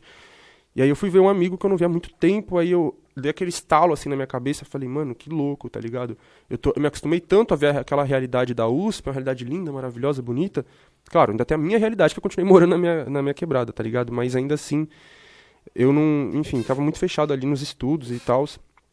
E aí quando eu vi um, aquilo, aquele meu amigo naquela condição, aquilo me, me deixou muito emotivo, muito emotivo. Aí eu voltei pra casa naquele dia pensando em tudo isso, falando, mano, que louco, né? Ele é negro, da periferia, e, e tá nessa condição, enquanto que o pessoal que estuda na USP, a grande maioria é branco, é boy, tá numa condição linda, maravilhosa e com a vida toda trilhada, tudo traçado. Desde cedo você já sabe que você vai entrar na USP, que seu pai e sua mãe são professores, estudaram na USP, e, professores da USP, eu quero dizer, e, e vários 500. E a gente não, tá ligado? Se a gente tiver uma, uma garantia de, de, de uma moradia é muito, né? Você não tem uma garantia de casa, você não tem uma garantia de comida, de trabalho, de, de porra nenhuma. E eu fiquei refletindo sobre tudo isso. E muito triste pela condição que ele tava, óbvio, né? Aí, beleza, eu falei, mano, eu vou escrever alguma coisa sobre isso, né? E aí eu fui escrevendo ali ao longo daquela semana aquele texto, né? E eu, E eu escrevi, revisei, porque eu queria que fosse um texto bem bonitinho, assim, tá ligado? Que expressasse mesmo o que eu tava sentindo pra tocar. Eu queria que tocasse as pessoas. Eu falei, esse texto tem que tocar as pessoas, mas eu, como eu falei, as pessoas que. é, do meu Facebook, meus amigos, tantos amigos da quebrada que estavam naquela mesma condição, mas que eu nem. Tchum, né? E tantos amigos da USP, né? Que. Os amigos da USP que eu falo são os de classe média, brancos, etc. E aí eu escrevi, revisei na segunda, na terça, na quarta. Na quarta eu, eu tirei aquela foto, né? E, e aí na quinta, se eu não me engano, que eu postei o texto. Aí eu postei o texto com aquela foto e pronto. Aí beleza, né? Começou o pessoal a ver falou, nossa, que forte, Thiago, que forte esse texto, não sei o quê. Meus amigos no primeiro momento, era só os meus amigos e meus conhecidos. Aí eu comecei a ver que tava subindo lá as curtidas, né? 10, 20, 30, 40, 50, 60, 100, 200. Eu falei, tá porra, Tá escalonando absurdamente isso aqui. Entendeu? E começou o bagulho, parça, que explodiu. Daqui a pouco eu comecei a ver páginas compartilhando, páginas grandes de, de esquerda compartilhando. Eu falei, tá porra. E aí o bagulho começou a ficar louco, né? E daqui a pouco, em menos de uma semana. Uma semana, nem lembro, mas enfim, alguns dias tava com mais de 50 mil curtidas. E eu fiquei Caralho. chocado. Só que, tipo, mano, eu achei que. Por mais que eu fiquei chocado, eu jurava que aquilo ali ia ser uma coisa super passageira. Tá ligado? Eu. É, eu, a- os primeiros dias eu falei, nossa, que louco, né, mano? Viralizou, meus amigos todos, caramba, seu texto viralizou. Mas é isso, eu falei, ah, daqui a pouco passa. tá ligado? Porque a internet tem muito disso, né? Só que aí, uma semana depois, o Jefferson Delgado, né, que é um jornalista, na época ele trabalhava pra Condzilla, hoje em dia não mais, jornalista e fotógrafo, negro, de quebrada, ele, ele entrou em contato comigo e falou, mano, eu quero entrevistar você pra Condzilla, fazer uma matéria, pá. Eu falei, caralho. Aí isso foi uma semana depois, né, do texto. Aí eu dei a entrevista. Aí, poucos dias depois, veio a BBC querendo me entrevistar. Chave. Falei, meu Jesus. Aí daqui a pouco veio o G1, aí veio o Estadão. Estadão? Acho que sim. Veio, até perdi aqui as contas, aquelas. Veio o R7, isso aqui lá, tudo. Mano. Aí eu falei, tá porra, mano. Aí eu comecei a ficar meio assim. Aí eu lembro que eu ia postando no meu story, eu, eu nem postava no feed. Eu- você vê, eu não dava nem tanta relevância pro que tava acontecendo, que eu não postava no feed, que pra mim era uma coisa passageira. Eu postava no story e fazia um destaque. E o nome que eu dei pro destaque foi 5 minutinhos de fama. Eu jurava que ia ser um bagulho super passageiro. E aí, daqui a pouco, o... a GNT me convidou pra participar do Papo de Segunda. Eu falei, meu senhor da glória, eu, eu sou um, entre aspas, eu, eu, eu, autoestima zero, tá ligado? Eu sou um Zé Ruela qualquer, um Zé Ninguém. Vou estar lá do lado do Emicida, tá ligado? Fábio Porchat, os outros caras lá, tipo, é muito louco, tá ligado? Os caras lá que fa falam uns papos super cabeça, eles iam falar sobre a, a- o corte de verbas que o governo Bolsonaro tava fazendo na- na- nas universidades naquele período, né, que chamava de contingenciamento, pá, que teve aqueles bagulho, tá ligado? E aí, tipo, ele- eu ia falar sobre isso, eu falei, mano, que Caralho. peso tá aqui. eu cheguei lá, tipo, Esses cinco minutinhos vão ser estendidos. Entendeu? E aí eu fiquei assim, muito. Tá ligado? E, e é isso que aconteceu, né? Porque uma porta vai abrindo outra, né? Que um aqui viu, caramba, que da hora. Ele fala bem, vou chamar ele pra vir também. E aí eu lembro que. é, a- algumas mídias começaram a me apelidar de chavoso da USP, né? Porque, na verdade, eu não lembro exatamente se isso veio dos comentários na foto, né? Porque aquela foto, inicialmente, o pessoal já começou a me apelidar dessa forma, se não me engano. Aí eu lembro que na matéria do Jefferson ele colocou lá o título Um Chavoso na Universidade Pública. E aí começou a pegar esse apelido. Ah, tá ligado aquele chavoso lá, o da USP, aquele chavoso que estuda na USP, não sei o quê. E aí as. a- algumas reportagens colocavam lá o título, né? Ah, o chavoso da USP, não sei o quê. Chavoso da USP lendo comentários, chavoso da USP debatendo sobre cota, não sei o quê. E eu dava risada, né, mano? E aí eu nem pensava em criar o canal. Eu falei, eu não vou. O pessoal pedia, mano. Ah, você fala mó bem, você tem mó conteúdo pra falar. Eu falei, eu não vou criar canal, minha gente. É muito trabalhoso, eu, eu estudo muito, eu trabalho muito, não tenho tempo pra isso. E o, o texto viralizou em abril, né? Eu criei o meu. Eu de fato acabei criando o canal em agosto, no final de agosto, a última semana de agosto, mas eu só postei o primeiro vídeo, se eu não me engano, no começo de setembro. Então vocês veem que teve todo um período aí eu processar na minha cabeça que, beleza, eu vou criar o canal. Mas é porque o pessoal pediu muito, muito, muito. E eu queria também, porque, mano, realmente, eu tenho muita coisa pra falar, não tem como dizer que não. Eu gosto de falar, vocês estão vendo que eu tô falando aqui tem uns 10 minutos. e, e- foi um espaço que foi aberto justamente pra eu falar daquele tanto de coisa que me infernizava dentro da universidade que ninguém queria ouvir, que ninguém, ninguém ouvia, né? Que eu falei, que a gente é invisibilizado, seja dentro da universidade, seja na sociedade. Então acho que é muito importante ter essas vozes de pessoas da periferia, de pessoas negras, é, e falando é, desses problemas, né? Porque não adianta nada você ser negro da periferia e você ficar defendendo os, os que oprimem e exploram a, exploram a gente falando que a nossa luta é mimimi, né? Mano, lá, qual que é o nome dele? É melhor nem citar. Qual, mano? Eu acho que eu sei. o vereador? Como esquecer... Não, ele não é vereador, não. Como esquecer o passado promíscuo da Ah, o Alessandro Santana. É um negão, É um- youtuber que só fala groselha. É. tipo. O cara falou que pra você não ser quadrado é só você não usar isso. É, ele, É. é, tem, o Ah, ele tem dois canais. Aí tem um canal com o filho dele que é tipo. Eu acho que eu sei quem é. Como é, tipo, o filho dele, mano, anda chave, tá? Miso não, berma da Ciclone.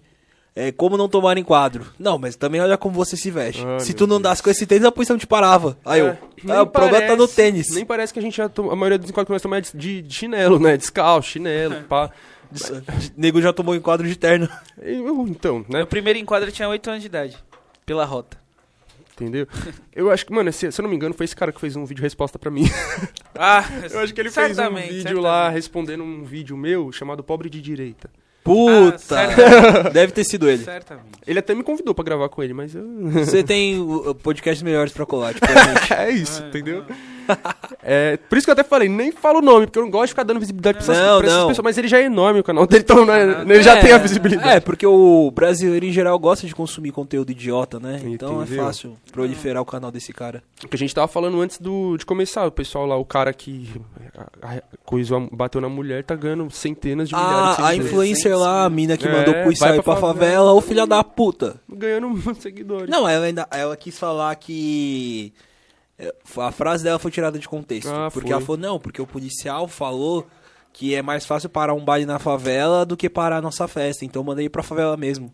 Tá, continua errado o que você falou. eu- eu- ela, ela tá falando da fala do, do Alexandre Frota, eu não sei, porque eu vi que o Alexandre Frota, Frota falou isso, mas foi tipo bem depois do vídeo dela. Não, mano, mas, tipo, mesmo ela tentando justificar, justi- tipo, já tava uma merda antes, ela tentou É, justificar, ficou pior ainda. Exatamente, mano. E a filha da puta ganhou seguidor também, ganhou, tipo, 30 vendo? mil seguidores de sábado pra cá. É, o nosso presidente é uma prova de que as pessoas gostam de apoiar e seguir gente que fala muita merda. Ele né? endossa o comportamento idiota. Tipo, no Exato. Brasil, eu acho que é o único país no mundo onde você ser um idiota vai te trazer sucesso. Ah, o Trump. Impressionante. Acho que É, não é o Brasil, não é só Acho o que Brasil, é o movimento do, do mundo.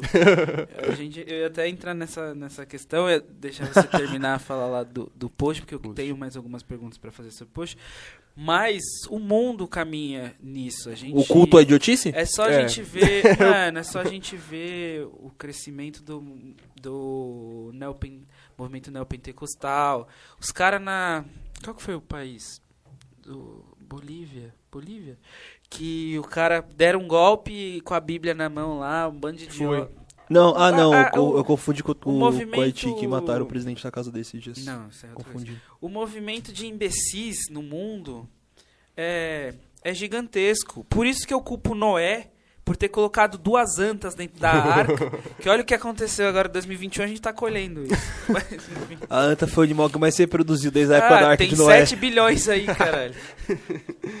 É, E- enfim. e- O que eu tava falando mesmo? é, O post, né? Que Post. Foi repercutindo. Abriu- é, em setembro você do lançou seu canal, canal. Então, é, nesse meio tempo, né, do, do, da- do post viralizar até eu criar o canal, além de eu ficar dando várias entrevistas, né, e participando desses programas e tal, eu comecei a dar palestras, né, então os professores me chamaram para dar palestras, né, então é, me mandavam mensagem falando, mano, eu queria que você viesse na minha escola dar uma palestra para meus alunos, pá, e a primeira que eu dei foi em São Mateus. Ai, que curioso, eu nunca tinha parado pra pensar nisso. o bagulho Você voltou pro lugar que, tipo, o Foda, seu né? parceiro tinha é chamado. mesmo, mano, eu nem tinha pensado nisso, agora é que eu... Caralho. Aqui na é nós revelações. Caralho, maluco, né? A primeira palestra que eu dei foi em São Mateus. E depois comecei a ir em outros lugares. Tipo, e é incrível, sempre ia nas escolas das periferias. Então eu rodei, parça. São Mateus, Itaim Paulista, Guaianazes, Cidade Tiradentes, Grajaú. Enfim, Paraisópolis, Capão Redondo, todos os extremos. Eu fui rodando, dando palestra, palestra, palestra pros alunos, assim. Fundação Casa também. Fui em Ah, muita... chave. Chave. Fui na Chave. Fundação Casa do Braz, de Taipas, tanto pra meninos quanto pra meninas. Enfim. E aí até que eu resolvi criar o canal e e criei. eu acho que é isso. E, mano, eh, dessas pessoas que, que você conheceu, o vídeo abriu, o post abriu muito, muitas as portas, né, para você. Quais que foram pra você até o momento, que provavelmente você vai conhecer ainda muito mais gente, as pessoas mais brabas, assim, que você admirava e tal, que você trocou uma ideia? Quem que foi, mano? Mano, acho que o Emicida foi o primeiro, né? Que foi quem eu conheci logo, pouco depois do texto ter viralizado. Você é louco, foi uma experiência maluca, né? É, Mas recentemente foi o Eduardo Tadeu Eu também. ia perguntar dele, mano, como foi a resenha com ele. Nossa, perguntar posso dele. falar. É, mano, você é louco. Foi o Eduardo. Eu posso falar? Depois eu falo mais detalhes ou já agora? Pode ficar à vontade, mano. Tá. O Eduardo. Não, eu vou falar depois. o Eduardo foi o que eu conheci mais recentemente, assim, de pessoa que eu admiro muito, tá ligado? É... Ai, minha memória falha pra caralho, né? Nesse meio tempo, mano, eu devo ter conhecido muita gente que eu nem vou me lembrar. Gente que às vezes eu conheci só pela internet, que trocou uma ideia comigo, ou que começou a me seguir. Por exemplo, o Rariel começou a me seguir recentemente. Chave. O Neguinho do Cacheta começou a me seguir, parça. Caralho. O DJ GBR. Isso no Insta, porque no, no Twitter é mais comum os famosos me seguir, né? Eu não sei porquê. No, no Insta é menos comum, no Twitter é mais. Então tem muita gente famosa que me segue no, no Twitter. Agora de trocar ideia, mano. A minha memória é muito ruim, mas foda-se. Eu já falei, o Eduardo e o MC são dois caras foda pra caralho, então. Brabo. Você é louco O Eduardo, o Eduardo, eu, eu queria chamar, ainda quero chamá-lo. É, quando eu tava pra fazer o convite pro, pro Eduardo, mandar as mensagens lá, pá, estourou o bagulho com A o MC treta lá. Lá. Aí eu falei, ah, mano, vou segurar porque eu não quero transparecer a ideia. Porque eu já É, queria chamar o cara crescer na polêmica. Aí eu falei, mano, não quero, tipo, mandar um convite depois que acabou de sair essa merda, vou falar pro É cara. click, ó o clickbait aí. É, tipo, mano, o Lan falou mal do mano num podcast. Aí o outro podcast fala, tipo, parece que eu tô fazendo direito de resposta, tá ligado? E aí eu falei, não, vou esperar um, um tempinho pra, pra chamar o Eduardo, deixa a poeira dessa polêmica baixar. Porque, mano, o maluco é um incrível. Incrível. E aí eu vou trazer uma no meio desse, desse tumulto, eu não. Tá ligado? Muitas Aí- pessoas não vão nem assistir por Vão conta ficar dele, vão ficar pra, vão, É. ver, vão ver pela treta. O pessoal vai estar cagando pro facção central. Exatamente. Vão querer ver o Eduardo Tadeu falando mal do MC Lan. É, É. E, tipo, e eu nem faria pergunta sobre Não, isso, foda-se, eu quero mas- saber a caminhada do, facção, É, caralho. Justa isso, mas o Eduardo é um mano que tá louco, eu sou. Visão de macho. É, é, de, é difícil falar. Eu sou, mano, eu sou muito fã. Eu tô conhecendo uns caras que eu era, que eu era, que eu ainda sou muito fã. E isso é muito louco, tá ligado? Não é da hora você conhecer esses Ok, mano. Mano, você é louco. Eu fico, eu fico assim, em choque. Você fala, mano, como pode, tá ligado? Eu nunca imaginei essas coisas. Conhecendo essas pessoas, assim. É, é aquilo, sabe? Eu nunca imaginei. É o que eu falei, mano. Aquele texto me, trou- me levou pra muitos lugares que nunca esperava que isso ia acontecer, né? E, e aquilo foi um conjunto de, de, de acidentes, né? De fatores aleatórios. Não foi totalmente acidentais, totalmente aleatórios, mas tipo, sei lá, por exemplo, eu tô indo na casa do meu amigo. Né? Qual é a chance de uma pessoa alcoolizada te convidar pra ir na casa dela 8 horas da manhã E você Depois- abraça a ideia. de você, depois de vocês não terem se visto há meses e você fala, ah, beleza, eu vou lá, tá ligado? Um monte de coisa pra estudar e não sei o quê. tipo, Ah, qual é a lá. chance? E eu fui. E aí, tipo, enfim, mano, é, é muito louco, tá ligado? É, quem, eu não vou lembrar agora de cabeça, mano, mas enfim. É, falando sobre o Eduardo, né? Quando eu conheci ele, foi outra coisa por acaso também. Minha vida é cheia de coisas por acaso. Eu não acredito que seja totalmente por acaso, né? Eu acredito muito na espiritualidade. Acho que muitas coisas são Karma positivo. tem um dedinho deles ali, tá ligado? Pra que as coisas aconteçam. E, por exemplo. E, e outra coisa, né, mano? Uma pessoa vai abrindo portas pra outras e outras pra nós de novo. Porque, por exemplo, ano passado eu fui na Paulista pra uma manifestação, tá ligado? Teve uma manifestação lá, junho, julho, sei lá, né? E aí eu fui, tava lá passando pela Paulista quando eu vi uns quadros assim, né? Um- uma banquinha, né? Vendendo quadros com pintados à mão, stencil na verdade, e vários revolucionários, Angela Davis, Malcolm X, Lenin, pá, falei, caralho, mano, que lindo, é muito bonito, muito bem feito. Tinha quadros tanto grandes quanto pequenininhos, e os pequenininhos eu vi lá que era 5 reais, falei, mano, muito barato. Eu falei, vou pegar uns quatro aqui, pá. Aí eu fiquei olhando, aí veio um, um menino, né, tem aparentemente tinha uns 18 anos, de fato ele tem 18, mas enfim. Ele chegou assim e falou, mano, você é o chavoso da USP? Eu falei, sou. Falou, mano, eu sou muito fã do seu canal, te acompanho. Caralho, que foda. Entendeu? Aí eu falei, ah, obrigado, mano. Eu falei, mano, muito da hora esse trabalho aqui. Aí ele falou, ah, é meu pai que faz. Aí o pai dele tava lá. Aí a gente começou a trocar ideia, conversa vai, conversa vem, e eles resolveram que iam me dar alguns quadros de presente, né? Me deram ali alguns quadrinhos de presente. E falou, mano, ainda vou fazer um quadro é, grande, porque tem os pequenininhos e tinha os grandes, né? Fazer uns grandes pra te dar de presente. Aí eu falei, beleza, obrigado, né?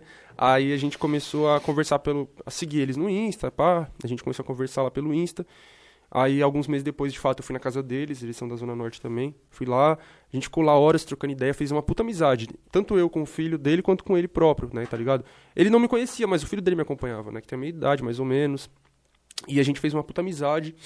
E depois eu já voltei na casa deles de novo. E aí ficou nesse negócio, tá ligado? A gente criou ali uma relação. E aí, é, nesse negócio dele fazer quadros, é muito comum ele fazer quadros de pessoas que estão vivas ainda, né? Como o próprio Eduardo, Mano Brown, e, e marcar lá eles. E muitas vezes eles vê, eles repostam, eles comentam. E o Eduardo viu, né? Quando ele fez um quadro dele e respondeu, nossa, que da hora, mano. Aí ele falou, mano, eu queria fazer uns quadros pra você te dar de presente. Aí falou pro Eduardo, ah, aí o Eduardo falou, ah, aceito, né?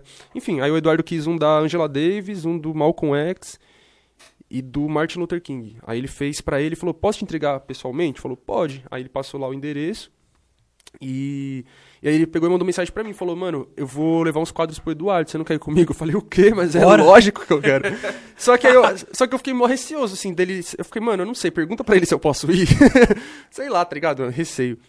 Aí eu falei, aí ele falou, mano, acho que não tem problema, né? Falei, mano, mas eu não sei, ele tá esperando que você vá, né? Aí daqui a pouco aparece eu lá, ele vai ficar meio sem graça, eu não sei, eu fiquei meio paranoico com, essas- com esse bagulho. Aí ele falou, tá bom, vou perguntar pra ele, né? Aí ele perguntou pra ele, aí ele respondeu mandando um áudio, falou, mano, eu conheço ele, já vi que ele fez vídeos aí sobre minhas músicas, mano, pode vir suave, o trabalho dele é mó da hora. O Eduardo falando isso de mim, eu falei, mano do céu. Aí a gente foi, você é louco, saímos lá do extremo norte pra ir pro extremo sul, né? Lá no Grajaú. E foi uma viagem, a gente conversando no caminho, trocando uma ideia. Aí chegou lá, eu tava tudo apreensivo, assim, eu falei, meu Deus do céu, não tô acreditando nisso. Aí a gente chegou lá, não foi na casa dele, né, mas é no escritório lá que a esposa dele trabalha, que ela é advogada. Aí ela tava lá também, a Fátima. Aí a gente chegou lá e ele... Aí tinha um cara que saiu primeiro, né, a gente tava aqui numa varanda, assim, saiu um cara que eu não conhecia. E aí, atrás dele saiu o Eduardo. Quando o Eduardo apareceu, meu Deus, eu fiquei com a Caralho, perna mano. bamba, assim. É o homem. Eu falei, meu Senhor Jesus. Aí eu fiquei sem reação, tá ligado? Eu não sabia eu- como cumprimentar ele, né? Aí eu apertei a mão dele assim, eu fiquei meio assim. Aí o cara falou, pode abraçar ele. aí eu abracei ele. Aí o cara falou, mano, a, a mesma reação que você tá tendo conhecendo o Eduardo, eu tô tendo conhecendo você, mano. Porque eu acompanho seu trabalho também, sou muito fã seu. Aí o cara, ele, era um, ele é um dos produtores da série, tanto da série Sintonia quanto da série Irmandade. Caralho, que foda, E eu não mano. conhecia. Mas enfim, eu assisti as duas séries, mas eu não conhecia. Eu não conheço os produtores de um modo geral, tá ligado? E aí, ele ajudou a produzir essas duas séries, e aí ele tá, inclusive, trabalhando em clipes do Eduardo. Eu não sei se eu posso dar spoiler, mas eu não vou dar spoiler, porque, né, não é meu trabalho, é trabalho deles lá, que eles contaram lá pra mim, mas eles estão fazendo uns clipes lá, pá. E, enfim, aí a gente entrou lá, ficou lá conversando, conversando, parça, mó cota conversando, assim, isso é louco. E eu fiquei. É como se a gente estivesse aqui, tá ligado? Você, Eduardo, eu aqui conversando. Falei, meu, que doido isso tá acontecendo, tá ligado? Basicamente foi isso. Aí ele tinha outros compromissos depois, aí eles, sa- eles saíram lá e a gente voltou, veio embora também. E. Ah, aí eu falei assim pra ele, mano, se você pudesse fazer um- uma live comigo no meu canal, alguma coisa assim, você é louco, eu ia ficar muito feliz, tá ligado? Aí falou, não, mano, vamos sim, vamos sim. Aí ele pediu pra, pra Fátima passar o WhatsApp dela pra mim, aí ela passou e a gente trocando ideia pelo WhatsApp. Ela falou, no momento assim, ele tá com muita coisa, tá ligado? Uma correria muito grande. Imagina a rotina dele como não é, mano. É, ele tá. eu- Enfim, é que eu falei assim. Eu não, não vou dar spoiler, porque eu não sei se ele já falou isso publicamente ou não, mas ele tá fazendo vários projetos, vários bagulho, tá ligado? Então realmente eu não vou, eu não vou nem ousar falar qualquer coisa. Eu falei, não, meu filho, tudo bem. Se quiser fazer a live comigo daqui a dois anos, eu aceito, né? É isso, entendeu? Mas é isso. Maralho, que chave, que chave. Eu senti quando eu conheci Titio. Quando eu conheci o Dexter, tá ligado? Tá ligado? Ele me segue no. Aí, Insta. o Dexter é brabo, né? Aí, mano, eu lembro quando, porra, na casa dele, um churrasco lá. Aí eu cheguei, ele lá, tá ligado? Eu falei, nossa senhora. Chegou com a camisa do Corinthians. Cheguei com a camisa do Corinthians, quase apanhei. quase apanhei. Com a camisa e com a meia do Corinthians. Ah, não. Ah, o cara é da Independente, eu vou fazer o quê? E, mano, é muito louco você ver o seu ídolo ali, tá Pô, minha mãe até conheceu o Mano Brown, mano. Porra. Aí, aí eu não, não vou aguentar, eu aí vou também. desmaiar. Acho que é uma unanimidade, né, mano? É, unanimidade. A única coisa que unifica o Brasil, assim, é o Mano Brown. Ah, eu fiquei assim também quando eu conheci Silvio Almeida. É, é, foi no mesmo dia que eu conheci os Eu dois. não conheci ele pessoalmente ainda. É, é, ele é outro cara, eu conheci só Ele é pela cabeça internet demais, mesmo. mano. Não, eu já, ele, sei lá, me convidou pra gravar um vídeo pro canal dele. Tá Meu louco. Jesus Cristo. Quando A eu, responsabilidade. mano, quando eu conheci o Silvio também. Eu Foi fiquei, brabo tipo, esse dia. Quando eu conheci o Silvio, o Dexter falou assim: E aí, doutor, eu vou realizar teu sonho. Eu falei, Ih, pretão, qual que, é- que, que vai realizar meu sonho? Ele falou, olha pra trás, é o Silvio Almeida. Eu falei, "Não." Comendo, Cê é louco. comendo churrasco. Cê é louco, Obrigado. Mas é muito louco, mano, muito louco isso. Cara, que chave. E, mano, ainda falando sobre o seu canal, você lançou em setembro e pá. É, qual foi, tipo, a primeira viralizada do seu trampo foi de fato o post com a camisa do, do Barça na USP, etc. Aí você começou o canal. Pô, vou, vou trabalhar com isso, vou, vou produzir, produzir mais conteúdo referente a isso. A minha caminhada, ao que eu estudo, a minha vida, as minhas críticas à faculdade. Qual foi o seu primeiro vídeo no canal que você viu que deu uma repercussão? Tipo, mano, não tava esperando por isso. Porque você lançou o canal, mas você não tinha a expectativa. Tipo, você não tinha uma expectativa tipo, de viralizar tanto, né? Creio eu. Não. Você tava, tipo, vou fazer o canal porque a galera tá pedindo e tal, quem me acompanha. Aí eu queria saber o seu primeiro vídeo que, mano, viralizou. Tipo, ou que você notou, tipo, um retorno muito grande da galera.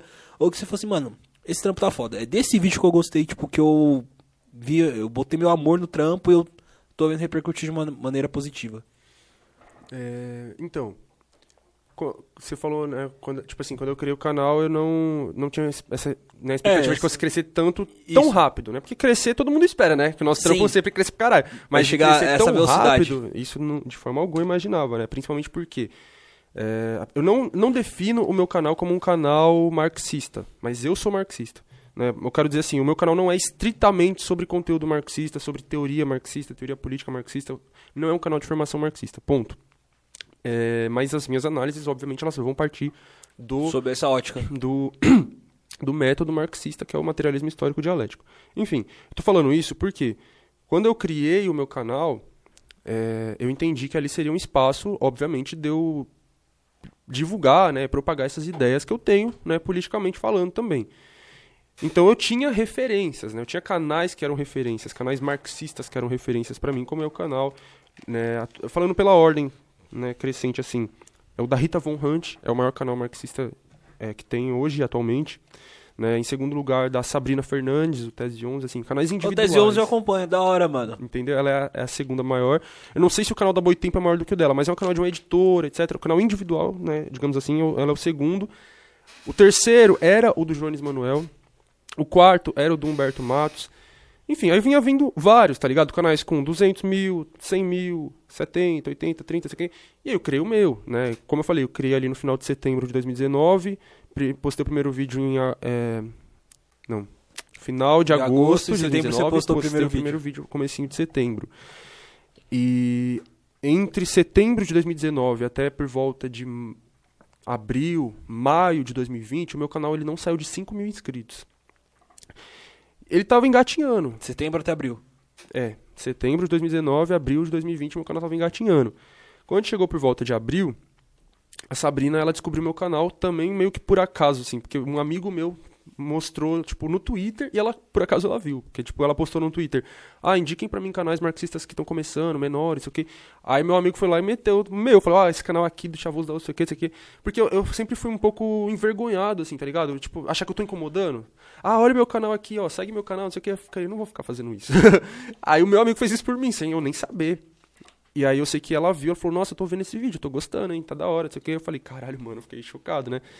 E aí ela assistiu o vídeo que ele mandou pra ela, né, um vídeo meu chamado Quem é o Sistema, é, onde eu explico um pouco da história do sistema capitalista, né? E eu fiz esse vídeo. Mano, todo vídeo meu tem um porquê de eu fazer, obviamente, né? Mas esse aqui, tipo, quem é o sistema é porque é muito comum a gente ver os moleque, as minas na quebrada, né, falando que são contra o sistema, né?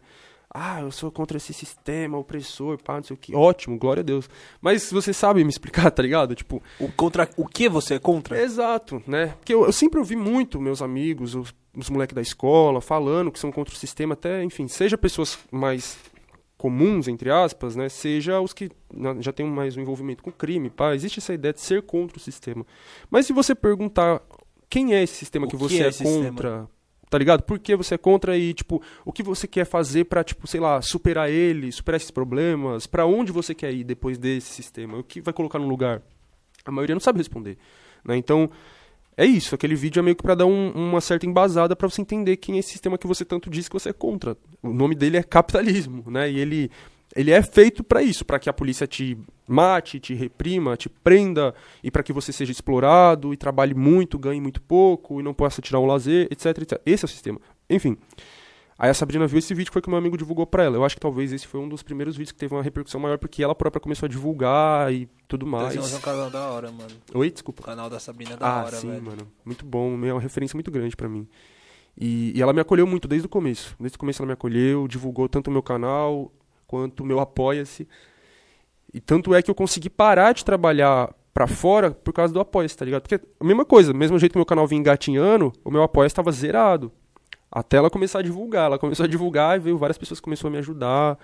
E chegou no momento que eu consegui sair do trabalho. Eu era jovem aprendiz, aí eu falei, ah, tchau, já tô ganhando mais no meu apoia do que eu ganho aqui no Jovem Aprendiz. Aí eu saí fora e fiquei só pelo canal mesmo. Aí com o tempo eu consegui monetizar meu canal também. Então veio o dinheiro da monetização, né? Que também não é uau.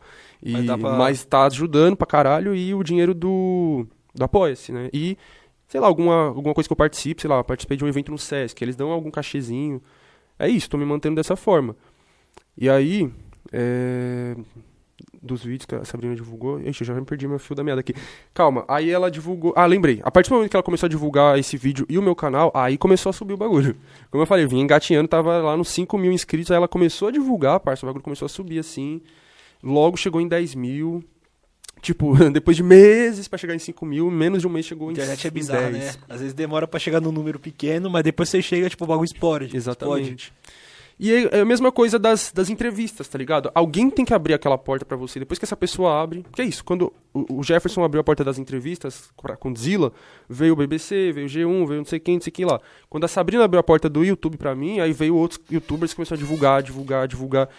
E aí, tipo, mano, chegou num nível que meu canal explodiu, assim, que passou a grande. Não me achando, lógico, mas Não. passou a grande maioria dos youtubers marxistas e hoje eu tô no terceiro. A Sabrina tá em segundo e a Rita em primeiro ainda, tá ligado?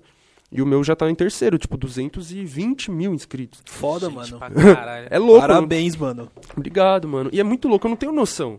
Lógico que eu não, re- eu não resumo meus seguidores em números, óbvio. Mas eu não tenho noção que são 220 mil pessoas. Principalmente porque, tipo, o bagulho explode do nada, tá ligado? Teve vídeos que me trouxeram 20 mil inscritos. Sei lá, te- eu lembro de um vídeo que, que foi. que fez meu canal crescer muito. Foi o que eu. Assim, esquerda, precisamos falar sobre religião. Quando eu postei esse vídeo, o bagulho não é que viralizou, mas tipo, teve muita visualização, pouquíssimo tempo, e no mínimo uns 10 mil inscritos em, sei lá, uma semana, alguma coisa assim. Então, Ah, Esse vídeo é muito bom, cheguei a ver. obrigado, mano. Mas o que é mais visto do meu canal é o sobre jornalismo policial. Esse é o vídeo Jornalismo Policial, porque você deveria parar de assistir, onde eu vou falar dos da Atena, Siqueira Olha, Júnior, parça. Bate. Tem- a minha casa é uma treta. O Adão, o Adão, ele constantemente, o Adão chega e fala, briguei com a minha mãe. O que foi? Não, ficar assistindo da Atena lá. É, não sei o quê. né? Não, minha mãe, ela, ela vê o da Atena, ela vê o Cidade Alerta da Record. Tipo, qualquer programa sensa- sensacionalista, minha mãe assiste.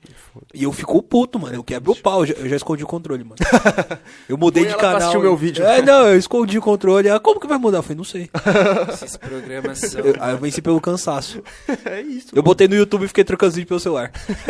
Esses programas são, são uma carnificina da Nossa, porra. é, mano, é tipo, é explorar o sofrimento das pessoas. Eu falei que eles iam voltar, acabar, acabava Lázaro, eles iam voltar com... Com Kevin. com Agora é cobrir a Kevin. Deolane.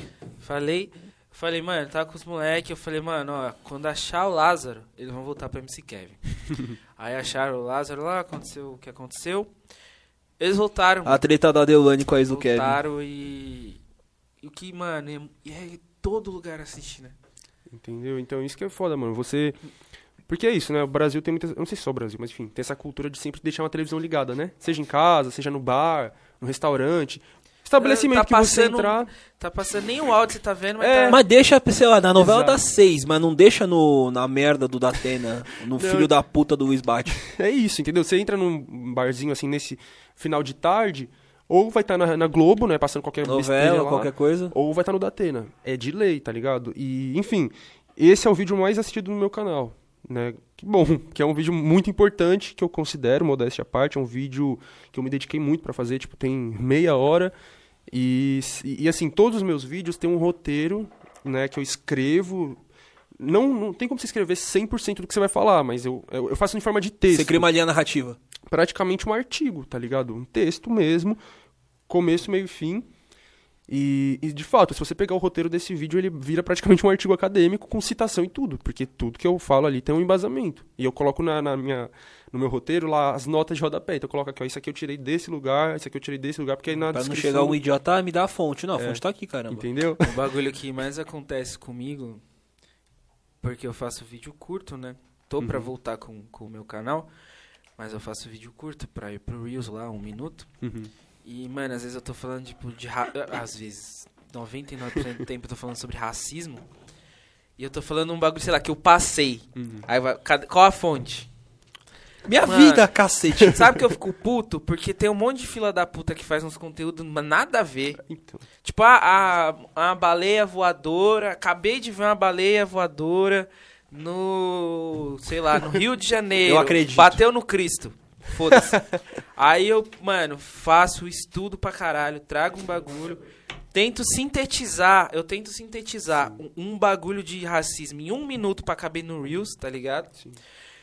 Aí vagabundo, Você mano, percebe- olha- questiona. Tipo, às vezes falo da minha vida, questiona. Olha como, olha como o, o Brasil é bizarro. Você tem mais chance de viralizar produzindo conteúdo sobre terraplanismo do que debatendo racismo. exato. Eu fico puto. Mano, vai tomar Mas no cu. racismo não dá coisa, mano. É. O, o- igual.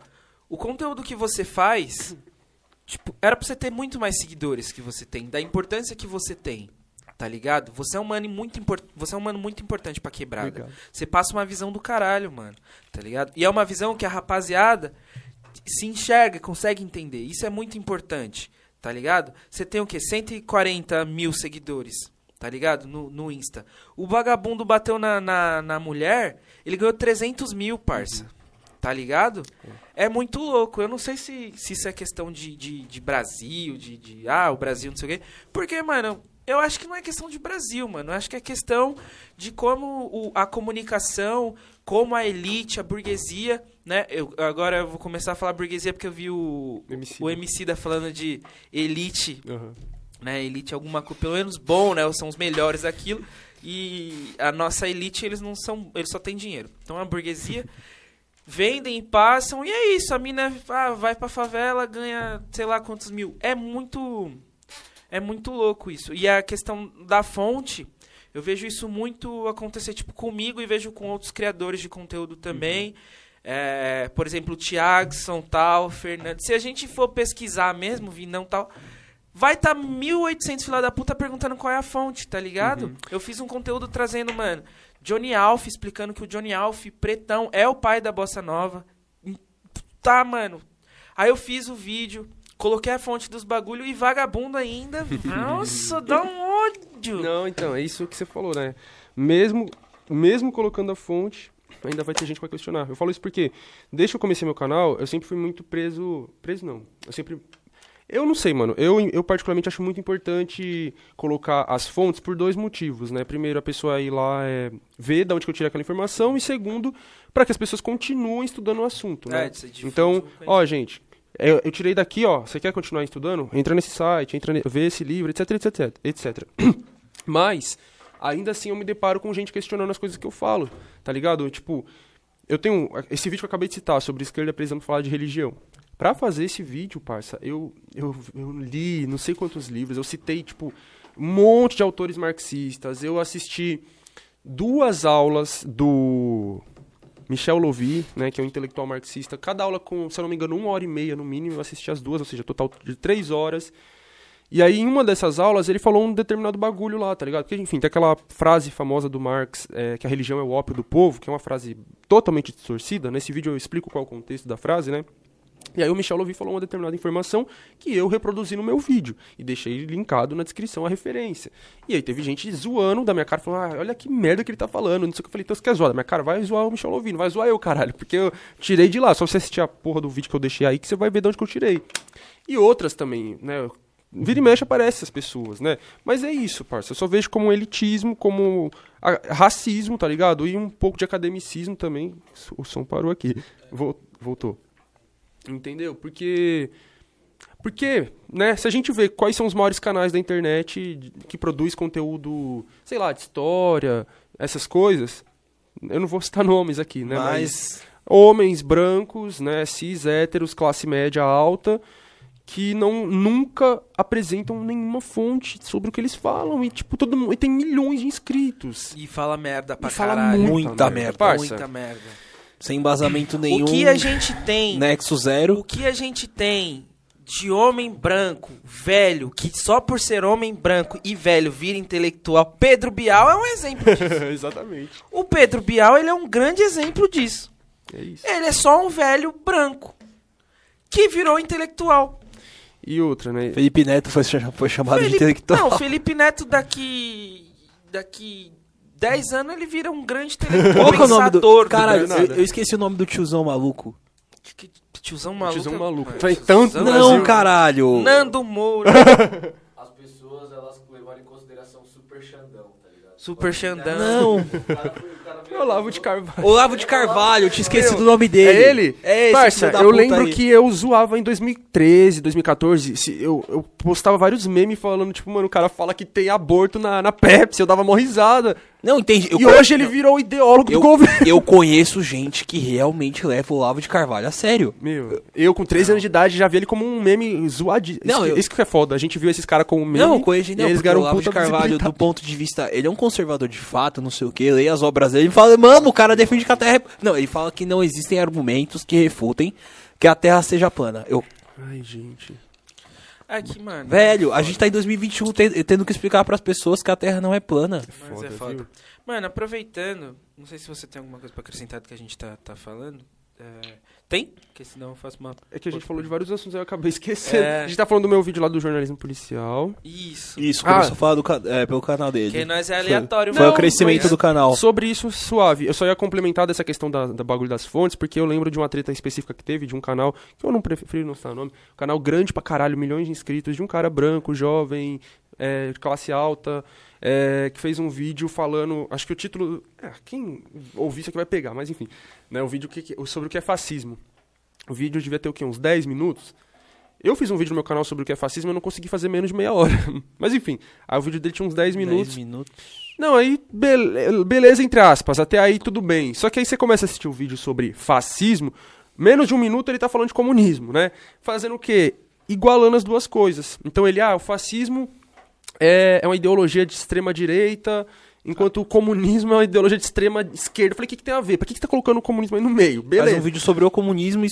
Mano, não faz sentido, velho. Tá, nem ok. faz, nem aí você faz. vai assistindo falando, beleza, vamos ver onde que isso aqui vai dar. Daqui a pouco ele começa a definir o que é comunismo, parça. Aí ele já, primeira, primeiro tópico, comunismo, Estado dominando tudo. Falei, cala a boca, em nome de Jesus. Cala a boca, parça. No comunismo não vai existir nem Estado. O que você tá falando? O Estado dominando tudo. E aí, tipo, o pessoal começou a pesar na dele no Twitter, falou um monte, falou um monte, falou um Ah, monte. já sei qual canal que é. Entendeu?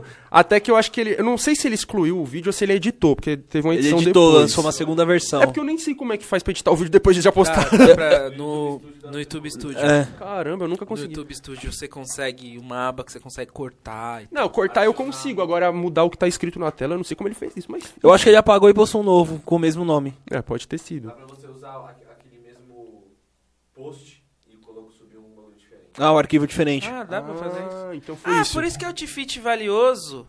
É, A camiseta dos moleques tá, Tá tá borrada. borrada. E É. eu falei, caralho, mas tá com o mesmo views. o do Cracolândia também, na hora que ele está segurando o lança, borra também. Eu percebi isso. Ah, A latinha. Mas enfim. sabia disso. Não. Aí, é... aí beleza, o pessoal ficou, tipo, pesando, ele mudou e pesando pra, pra saber, mano, foi aí que todo mundo começou a perceber, cadê as fontes do seu, do seu, do que você fala? Não tem fonte, tá ligado? Tipo, é um cara que não tem, até onde eu sinto informação acadêmica nenhuma, e ele, ele fala que, ah, eu não sou acadêmico, eu sou um apresentador. Sou um branco. Então, ele- é isso. Ele basicamente vai lá falar os bagulhos que, né, tem uma equipe que preparou pra ele, e ele não sabe nem o que ele tá falando. Se tipo me assim, mandarem falar que comer merda é bom, como eu sou apresentador, eu vou falar que comer merda é Exato. bom. É isso. Foi lá uma equipe por trás dele, preparou um roteiro. Ó, lê isso aqui, faz isso aqui. Beleza, aí ele pega e fala e.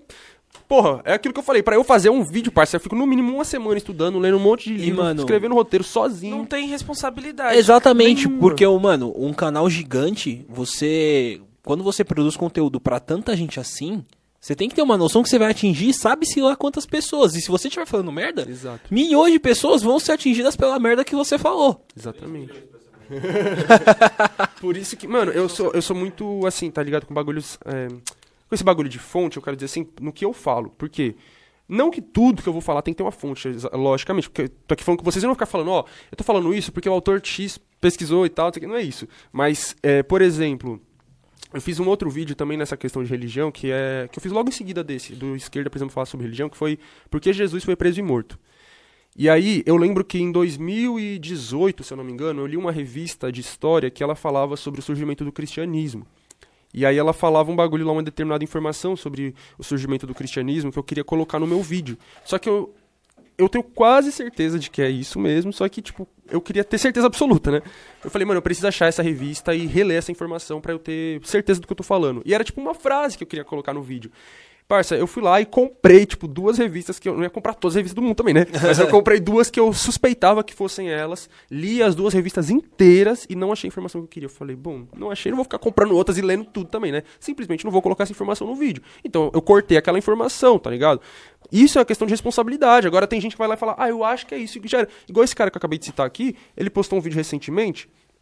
Eu não tô falando o nome, mas todo mundo vai pegar em direto por causa do título do vídeo que eu tô falando, Sim. né? O vídeo era sobre. Ah, não, não foi um vídeo recente, foi um vídeo de muito tempo atrás sobre o sistema político brasileiro, né? E aí ele começa o vídeo falando: ah, não, não sei que lá, a ditadura, onde uma pessoa manda em tudo, como é lá na Coreia do Norte. Aí eu falei, mano, primeiro, qual que é a necessidade de citar a Coreia do Norte especificamente, né? Obviamente Você tá falando do sistema político brasileiro. é, tem um- uma intenção por trás. Se você tá citando, você quer citar uma ditadura, você pode citar a própria ditadura brasileira. Você pode citar, sei lá, a ditadura que teve no Chile, aqui do nosso lado. Você pode citar- Argentina. É, entendeu? Agora você precisa pegar exatamente a Coreia do Não, Norte. é Por o- que É o problema do povo, entre aspas, leigo, de muitas pessoas que produzem conteúdo e tem uma ideologia ruim por trás. Que é associar sempre ditadura a regimes de, é, Exato, entre esquerda. aspas, de esquerda. Só que, mano, parece que nunca existiu regime ditatorial de direita no mundo, E que não. ainda existe também. Imagina, né? não tem. Existe- Ditadura, ditadura é só coisa da nazismo esquerda. Era socialismo. Era. Ai, enfim. E aí eu tava. Aí quando ele começou o vídeo falando isso, eu falei, meu Deus do céu. E primeiro isso, né? Qual a necessidade de citar especificamente A a, Coreia, Coreia do, do Norte. E a outra coisa é que ele não sabe o que ele tá falando, né? Ah, a Coreia do Norte onde o, Kim Jong-un manda em tudo. Não, caralho. Coreia do Norte não é um cara mandando em tudo. Tem um parlamento com mais de 600 deputados, tem outras pessoas nos cargos executivos além dele. Enfim, e, e- e outros fatores aí que a pessoa simplesmente resume no. Aí ele manda em tudo. Eu queria chegar na frente desse cara e perguntar de onde você tirou essa informação. Fala pra mim, por favor. Me dá a fonte. Vo- Você tirou isso da onde? Porque não tem. Tá ligado? Ah, eu acho, eu ouvi falar, a, a- a mídia disse, a revista Veja falou. Ah, vai tomar no cu. A revista Veja esse dia tá falando que, na Coreia do Norte, se você ouvir K-pop, vai ter pena de morte. Vai se fuder. E as pessoas acreditam nessas coisas, parça. Enfim. O- Vou pegar. Você vai perguntar alguma coisa? Eu ia perguntar ainda na linha do, do canal dele, só que ia mudar um pouquinho rumo. mandar, mandar. Eu vou no, posso ir no banheiro? Ah, demorou, vai pode. No banheiro, Já rola o Você vai merchan. no banheiro, é, é o merchan. Eu, o, merchan agora é assim: a gente enche o convidado de líquidos e quando ele vai ao banheiro, eu faço o merchan.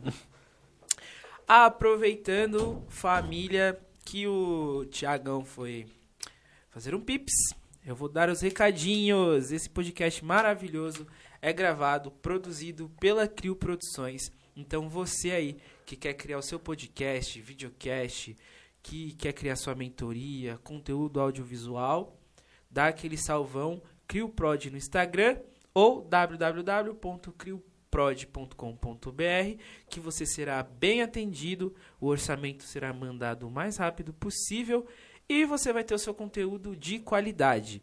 E o segundo aviso, eu queria dar um é, mostrar né, a nossa empresa parceira, que é a Estilos Produções e Eventos.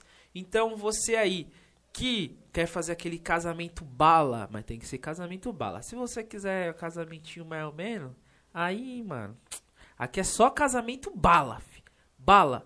Dá aquele salvão na Estilos. Se você é de comissão de formatura, seja formatura de é, fundamental, seja formatura de colégio e seja formatura de faculdade, dá aquele salvão na Estilos, porque a Estilos, parça, são 35 anos. No mercado. 35 anos no mercado, tem um know-how absurdo, só evento bala. Os bailes que eu fui da Estilos, mano, foram os melhores bailes, os melhores bailes. Porque você que é de comissão de formatura, eu vou te explicar um negócio.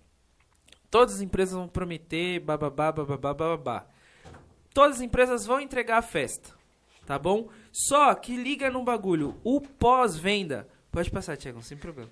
O pós-venda, mano, o pós-venda é o mais é onde cria mais atrito entre comissões e empresa. E o pós-venda da Estilos é sensacional. Vai por mim. Vai por mim, acredite nisso. O pós-venda da Estilos é sensacional. Então, é de comissão de formatura? Dá aquele salvão na Estilos. E é isso, retomando ao assunto, tem mais algum recado? Quer mandar um recado pro pra caravana com, do, de Caraguatatuba, Pindamonhangaba? Se quiser, se quiser dar recado, quer dar recado pro pessoal lá do Heliópolis, fala, alô, Beliópolis! Salve quebrada, salve São João Clímaco. Recados dados, família. É isso. Aí você quer fazer a pergunta, né? Sim, e. Pô, Thiago, é, você tava falando, tipo, que você estuda sobre. mar- é, criou o canal com a intenção de explicar mais sobre ideias marxistas, apesar de você não definir o seu canal necessariamente como um canal exclusivamente marxista. Eu queria saber quando que o marxismo entrou na sua vida, tipo, por que você começou a estudar sobre, o que despertou esse seu interesse por estudar sobre o marxismo e que você explicasse até pro público leigo que não sabe o que é marxismo, que entrar aquele pensamento ah, é, é comunismo, comunismo, socialismo é tudo igual, que é igual ao marxismo, que é o Estado dominando todo mundo, você não vai ter liberdade pra nada e não sei o quê. Que é o que a gente cansa de ver em rede social. Eu acho que falta justamente um debate, é, promover essa troca de ideias justamente com o povo mais leigo, que não não pesquisou sobre e não tem ideia nenhuma do que é de fato o marxismo. Certo. É, mano, infelizmente, né, como eu disse, né, por eu, eu não não defino meu canal como um canal exclusivamente marxista, mas obviamente eu falo de marxismo e é o meu pano de fundo para todas as análises, análises que eu vou fazer. Então, logicamente, eu tenho que lidar é, diariamente com pessoas anti-marxistas, anticomunistas, que, sei lá, no começo do meu canal, eu tinha um, um pôster do Lenin na parede, né? Agora eu não tenho mais, mas eu tenho outras pessoas e tal. Eu tinha um do Lenin. E a pessoa basicamente abriu meu vídeo e falava: Nossa senhora, tem um pôster do Lenin na parede. Ia comentar merda. Nossa, ele tem um pôster de um genocida na parede, de um ditador, assassino, não sei o quê. E eu ficava assim, mano. eu, eu, eu, eu sempre tive muita raiva desse, desse, desse negócio, sabe? Das pessoas falarem as coisas, tipo, sem nenhum embasamento. Tá ligado? Eu, eu queria poder conversar com um por um dessas pessoas, mas não tem como, né? Por que, que você tá falando que ele é genocida? Por que você tá falando que ele é ditador? Você pode me explicar a história seja do Lenin, da Revolução Russa, da União Soviética, sabe? As pessoas, elas, boa parte delas, né? é, eu percebo porque eu acompanho canais de direita, né? Por mais incrível que pareça, a gente É bom ver quem pensa diferente de você. é, a gente tem que ver pra saber o que, que eles estão falando de nós também, né? Pra saber o que eles pensam, porque se a gente quer refutar alguma coisa, a gente tem que saber o que coisa é essa, tá O que ligado? refutar? Uma vez eu vim, aí- eu vim pra cá, do Tabuão pra cá, ouvindo Jovem Pan. Não, mas aí É uma aí, tortura. Fiquei. aí você derreteu seu cérebro. cheguei aqui tão burro. Nossa senhora. Não, uma- teve um dia, um dia que eu não fui treinar, que eu tinha machucado, eu fui assistir o Morning Show. Eu assisti 10 minutos daquilo. Cristo. É, é, é foda. Aí eu, mano, aquele, mano, É complicado. Cheguei não dá nem pra chamar aquilo de jornalismo, velho. Não dá, aquilo ali é um... É, enfim. Enfim, É, então, tava falando, mano? Ah, do marxismo. Então, o que eu acabei de falar, pra você poder refutar alguma coisa, você tem que saber que coisa é aquela. Isso diz muito sobre o marxismo. Por quê? Quando a gente fala de marxismo, de socialismo, não sei o quê, muita gente automaticamente, quer dizer, volta. Quando a gente fala de marxismo, muita gente automaticamente já pensa o quê? Socialismo, né? Só que a obra do Marx, né, Marx e Engels, é sempre bom ressaltar que é os dois juntos, Marx e Engels, não é só o Marx, o que eles mais fizeram na vida deles foi explicar o, o funcionamento do capitalismo. Não foi idealizar como vai ser o socialismo, não foi explicar como vai ser o comunismo, não foi nada disso. Foi explicar o capitalismo. E aí chegar na conclusão de que o socialismo é a superação do capitalismo e o comunismo é a superação do socialismo. Enfim. é, Então, o que eu acompanho canais de direita, como eu falei, né? Os mais populares, assim, que o pessoal assiste bastante. E aí eu vejo justamente da onde que tá vindo essas baboseiras que as pessoas comentam lá no meu canal, né? Então, eu assisto o canal de direita lá, enfim, o vídeo lá, nossa, que eu nunca vou esquecer quando eu vi aquilo. Eu, eu fiz um vídeo também sobre a Revolução Russa. É outro vídeo meu que tem meia hora. Praticamente todos os meus vídeos têm meia hora. E aí, antes de postar o meu vídeo da Revolução Russa, eu falei, vou ver outros que tem no YouTube pra não fazer igual, né? E não postar um bagulho igual, não sei o quê. Aí eu vi lá um vídeo explicando a Revolução Russa em 5 minutos. Aí eu falei, ai meu Deus. nossa senhora. Ai, meu Deus. Pra fazer o meu vídeo, parça, se eu não me engano, eu li no mínimo três livros. Foi três ou quatro livros, assisti um filme e um documentário. Como você vai sintetizar isso em 5 minutos? É, alguma coisa errada tem aí. Aí, beleza. Claro, você pode falar uma coisa, pincelar bem por cima, tá ligado? Mas explicar um processo Resumo do resumo do resumo do resumo. É, porque é tipo. É isso que é foda, tá ligado? Quando a gente fala de revolução, seja revolução russa, cubana, é, coreana, o pessoal acha o quê? Ah, meia dúzia de loucão foi lá e meteu o terror pra cima do pessoal e falou, agora a gente tá mandando em tudo e já era. Sendo que não, minha gente. A revolução ela é um processo que dura décadas. Tá ligado? Se entender um evento, enfim, uma revolução, você tem que vir estudar todo o contexto histórico muito antes, né? Enfim. É, Então, como eu falei, né? Eu assisti esse vídeo lá de supostamente explicando a Revolução Russa em 5 minutos. Explicou porra nenhuma, né? Ele só ficou falando merda, falando, ah, o Lenin era um loucão que foi lá e matou não sei quantos milhões de pessoas. E aí eu ficava assim, meu Deus, oh meu Deus, oh meu Deus, dá-me paciência. Aí eu falei, deixa pelo menos eu ver se, tem- se ele tem algum. Alguma fonte disso que ele tá falando. Aí eu olhei na descrição do vídeo, não tinha nada. Era só, ah, se inscrevam no canal e Eu acho, fonte, eu acho. é, é, tirei do cu, na verdade, né? Aí eu fiquei assim, oh, meu Deus, não é possível uma coisa dessa. Eu fico, eu fico triste, tá ligado? Porque, mano, esses canais têm milhões de inscritos. canais com milhões de inscritos, que são basicamente o que? Um homem branco, né? Falando um monte de bosta, sem nenhum embasamento. E, e, e isso, imbecilizando as pessoas. E, só que esses canais, eles também têm uma outra, outras fontes em comum, como, por exemplo, o Olavo de Carvalho. É um grande ideólogo desses malucos aí. Nossa, dá até um revertério aqui. E o outro é o que? Aquele livro. É... O Guia do Politicamente Incorreto da História Brasileira. Não, é que esse cara, esse historiador, ele foi refutado Não, ele por nem é historiador. É, é, Não, então. ele não é- é ele um- foi é refutado por vários historiadores É o maluco que fala. É jornalista, de- se eu não me engano. De zumbi dos que Zumbi dos Palmares. Palmares tinha É, escravos. escravos. Quando você falou de fontes, não sei o que, eu falei, mano, os caras traz a fonte. É. Eu- é, foi a fonte que eu pensei. O problema é que Meu. esse cara tem vários livros, mano. Ele tem, tipo, Guia Politicamente Incorreto da História do Futebol. É, Entendeu? Irmão, é que é, É aquele uma das negócio, maiores assim, merdas que já foi publicada no Saber Brasil. escrever, mano, meu sobrinho de 7 anos sabe. Entendeu? Tá ligado? E, e, e- e esse e outros, né? Por exemplo, o, o livro negro do comunismo é outra grande fonte dessas idiotices que esse povo fala, né? Porque esse livro, ele basicamente ele vai é, provar que o comunismo matou milhões de pessoas, né? Aí ele vai pegar uns bagulho aqui e ali, distorcer muitos dados. É outro livro que, se eu não me engano, também não foi escrito por historiadores. E eu ressalto isso porque, mano, ah, então só que historiador pode escrever sobre história? Sim, aquelas, não. Mas é, é as pessoas que, mano, têm é, a qualificação pra isso. Porque esse que é o problema, as pessoas não levam as ciências humanas a sério como ciências que são. Acha que qualquer pateta fazendo um comentário aleatório sobre política, nossa, ele é um grande comentarista. Gente, revolucionário. Analítico, político. Não, ele é só um, um É palpiteiro. um idiota com acesso à internet. É isso.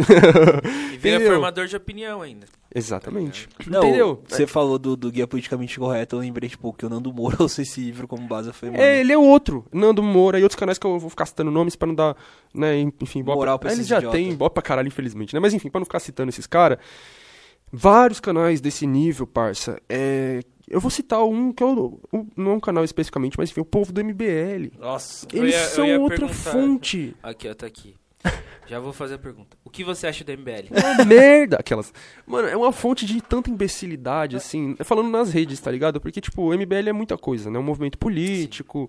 Que surgiu justamente naquele contexto das manifestações de junho de 2013. Um dos grandes responsáveis por essa desgraça que a gente se afundou. E agora eles tentam tirar o corpo fora. É, ah, aqui não, queridos. Ah. pra cima de mim, não.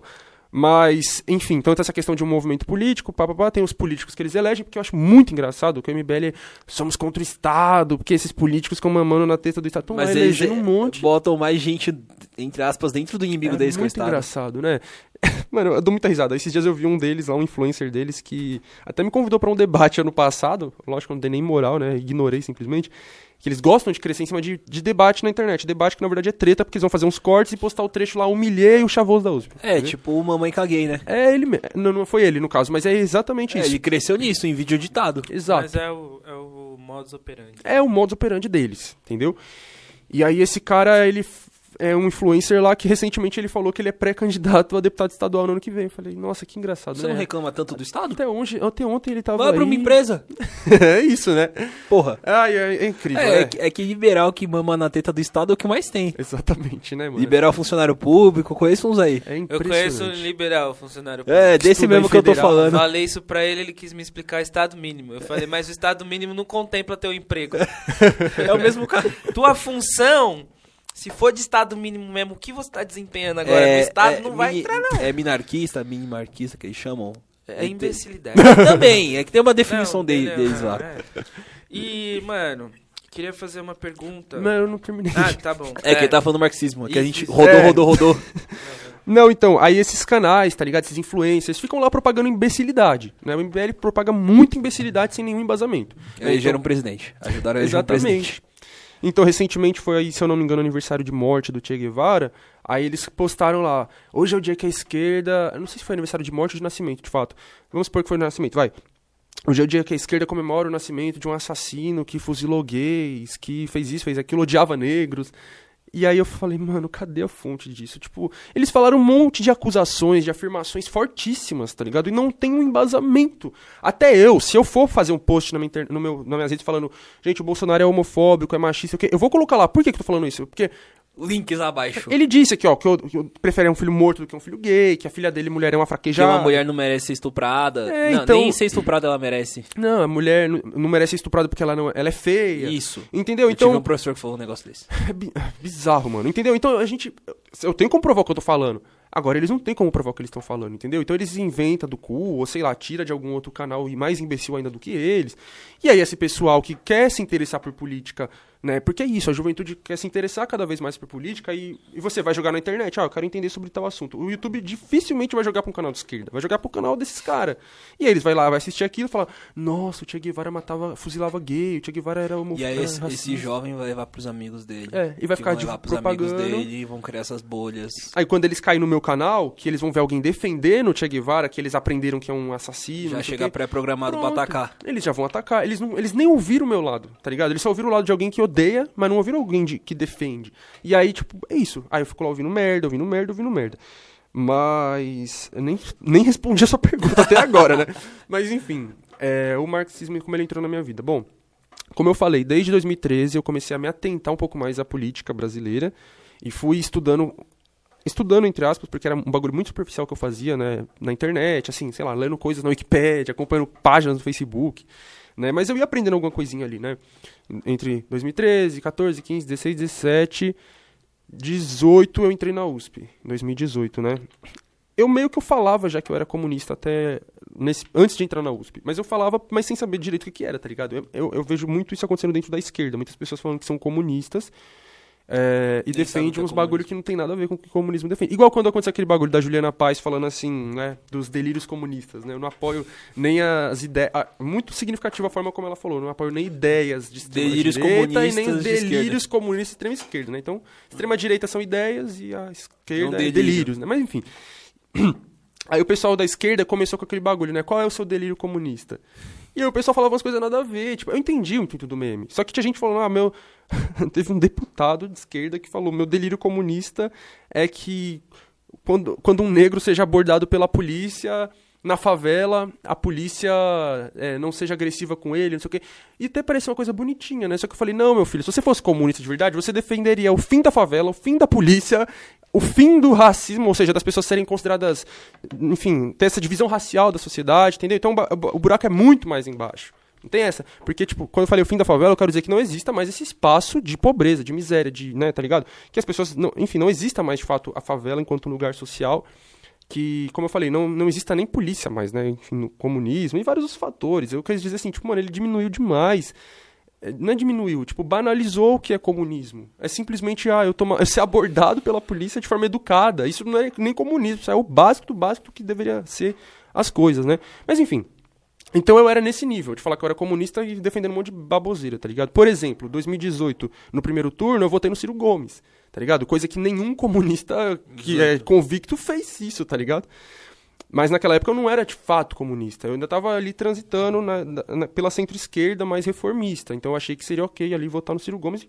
Enfim, é out- outro assunto isso aí. Mas eu- é um exemplo de como eu, e eu já estava dentro da USP, entendeu? Mas eu estava começando a ter contato com o marxismo.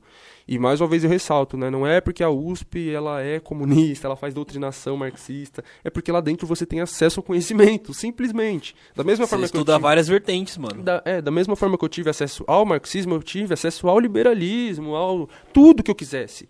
Tem grupos lá de liberais, tem grupos de tudo que você pode imaginar, tá ligado? Se eu quisesse, ah, eu vou me juntar com esse pessoal de direita, eu ia, porque eles estão lá também. Só que eu já era esquerda, já tinha uma inclinação maior pro marxismo, e eu fui conhecendo os grupos, os partidos, as vertentes que atuam, que existem lá dentro, as pessoas lá, pá, não sei o quê.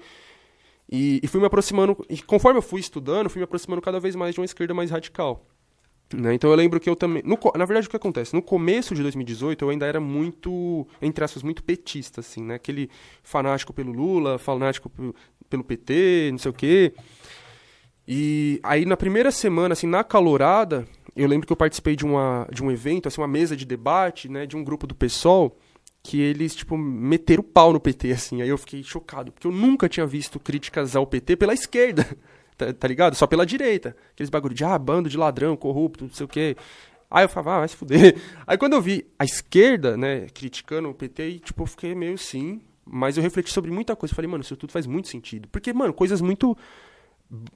Não é básicas, coisas. Enfim, muitas coisas absurdas, né, que os governos do PT fizeram e que a gente hum, muitas vezes não vê de uma forma crítica. Como, por exemplo, o Lula ter aprovado a lei de drogas em 2006, que explodiu o carce- encarceramento em massa de pessoas negras por acusação de tráfico, sei lá, portando um- uma grama Uma de. paranga. É isso, entendeu? É, foi o. Essa, essa lei aí é uma. praticamente a lei da vadiagem 2.0, mano. Exatamente. É um encarceramento do caralho. E eu tenho, eu tenho crítica ao PT. E eu também tinha essa visão meio de PT lindo, maravilhoso. É, entendeu? Porque, enfim, essa- esse setor da esquerda, eles hegemonizam a esquerda, né? São os maiores, os dominantes dentro da esquerda, que chegam em mais lugares, em mais pessoas, e que tem mais mídia, não sei o quê. Então você fica sendo meio que forçado, não é forçado, você é ensinado, né? Sei lá, praticamente a idolatrar os governos do PT, porque foram os únicos governos que olharam pros pobres, não sei o quê. E aí eu, enfim, teve uma vez que eu participei de uma live de um canal petista lá, e eu fiz críticas ao Lula, e o pessoal ficou nos comentários me xingando, falando que eu tinha que. Eu não podia xing- é, criticar o Lula, porque se não fosse por ele eu não teria entrado na USP. Meu, Parça, isso, tipo, se você fizer um recorte, seria basicamente um comentário que você veria tranquilamente numa página de direita, no canal é. de direita. exatamente. Tipo, a argumentação totalmente rasa e sem embasamento nenhum. E é uma coisa bizarra, mano. Mas enfim, eu achei ah, um comentário ridículo, mas é isso, tá ligado? Você tem que. é, é, ah, você tem que idolatrar eles e não sei o quê. E aí eu meio que idolatrava, eu caía nessa porque, de fato, fez muita coisa boa e importante pra nós, tá ligado? Não vou negar que não, né? Mas também teve, fez muita bosta, né? E, e eu não, não olhava pra essas bostas, né? Até que eu comecei a olhar. Então eu fui meio que me radicalizando, fui indo mais pra esquerda mais radical, né? E me, me distanciando dessa centro-esquerda reformista.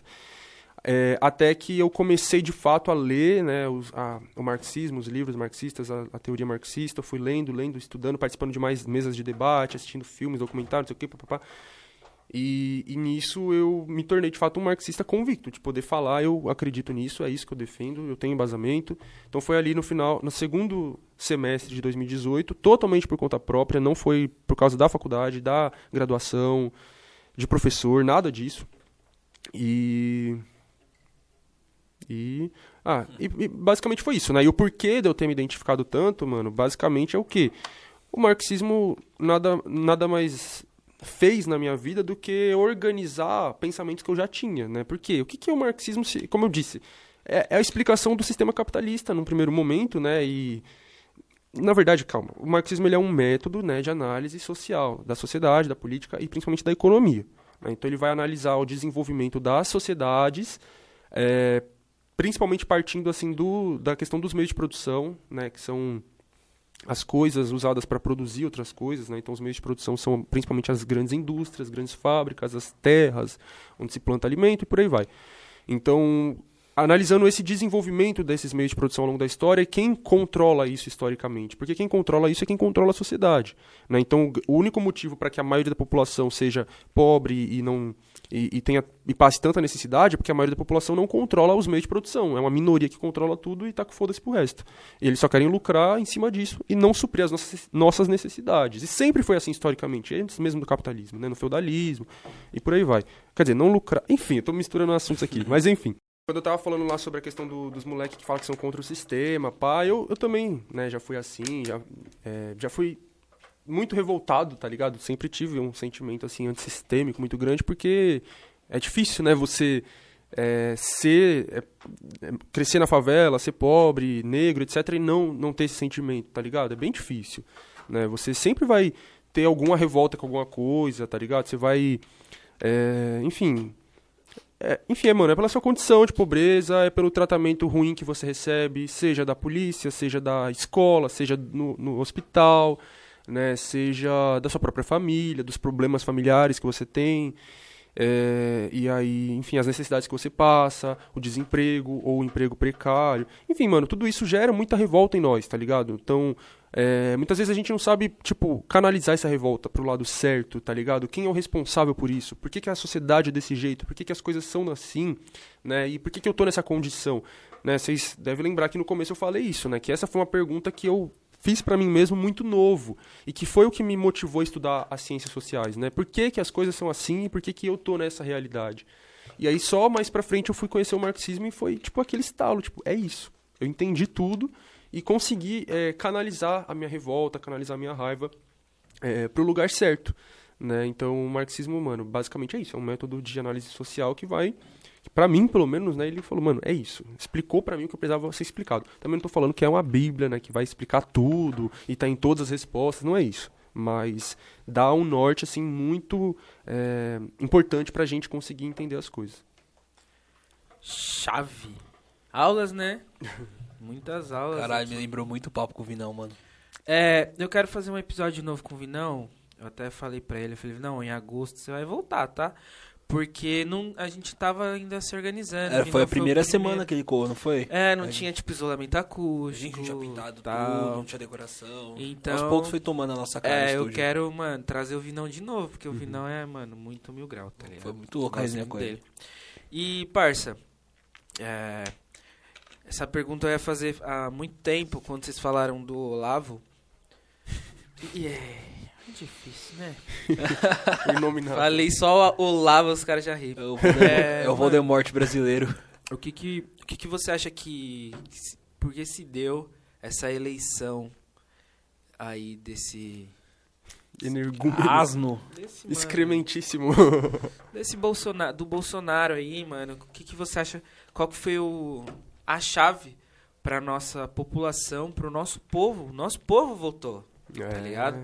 O nosso povo, porque o, uma coisa que eu critico muito da, da esquerda, que se acha muito superior, uma casta superior por ter apertado 13 e confirma. Uhum. Tá ligado? E o nosso povo, que tem um valor do caralho, votou 17 lá. Tá ligado? E eu não sou um intelectual foda porque eu apertei 13 e confirma no bagulho. Eu vi muito, muita coisa disso, tá ligado? De dedo na cara e não sei o quê. E. O, porque, o que, que pra você, o que se deu isso, tá ligado? O nosso. Que, que, porque, mano, quem. em- a, a elite, né? A burguesia vota no cara, a gente já sabe. Mas. O que, que você acha que se deu que, mano, o nosso povo, tá ligado? O povo votou no cara também, mano. Porque o cara ganhou com, acho que 57 milhões de votos, 54, 57. Então o nosso povo votou, mano. O que, que você acha que resultou nessa, nessa tragédia? É, sem dúvidas é um assunto que a gente vai passar aí os próximos, as próximas décadas estudando, né? Imagino os professores de história do futuro tentando explicar o que foi o período do, Bolsonaro como presidente do Brasil. É, daqui, só falta daqui a 80 anos ter gente falando que foi um governo de esquerda, né? Que hoje o Eu- pessoal eu não fala du- que o eu não nazismo duvido. foi de esquerda. Eu não duvido, eu não duvido real. Também não, ah, viu? provavelmente. Infelizmente eu não duvido, né?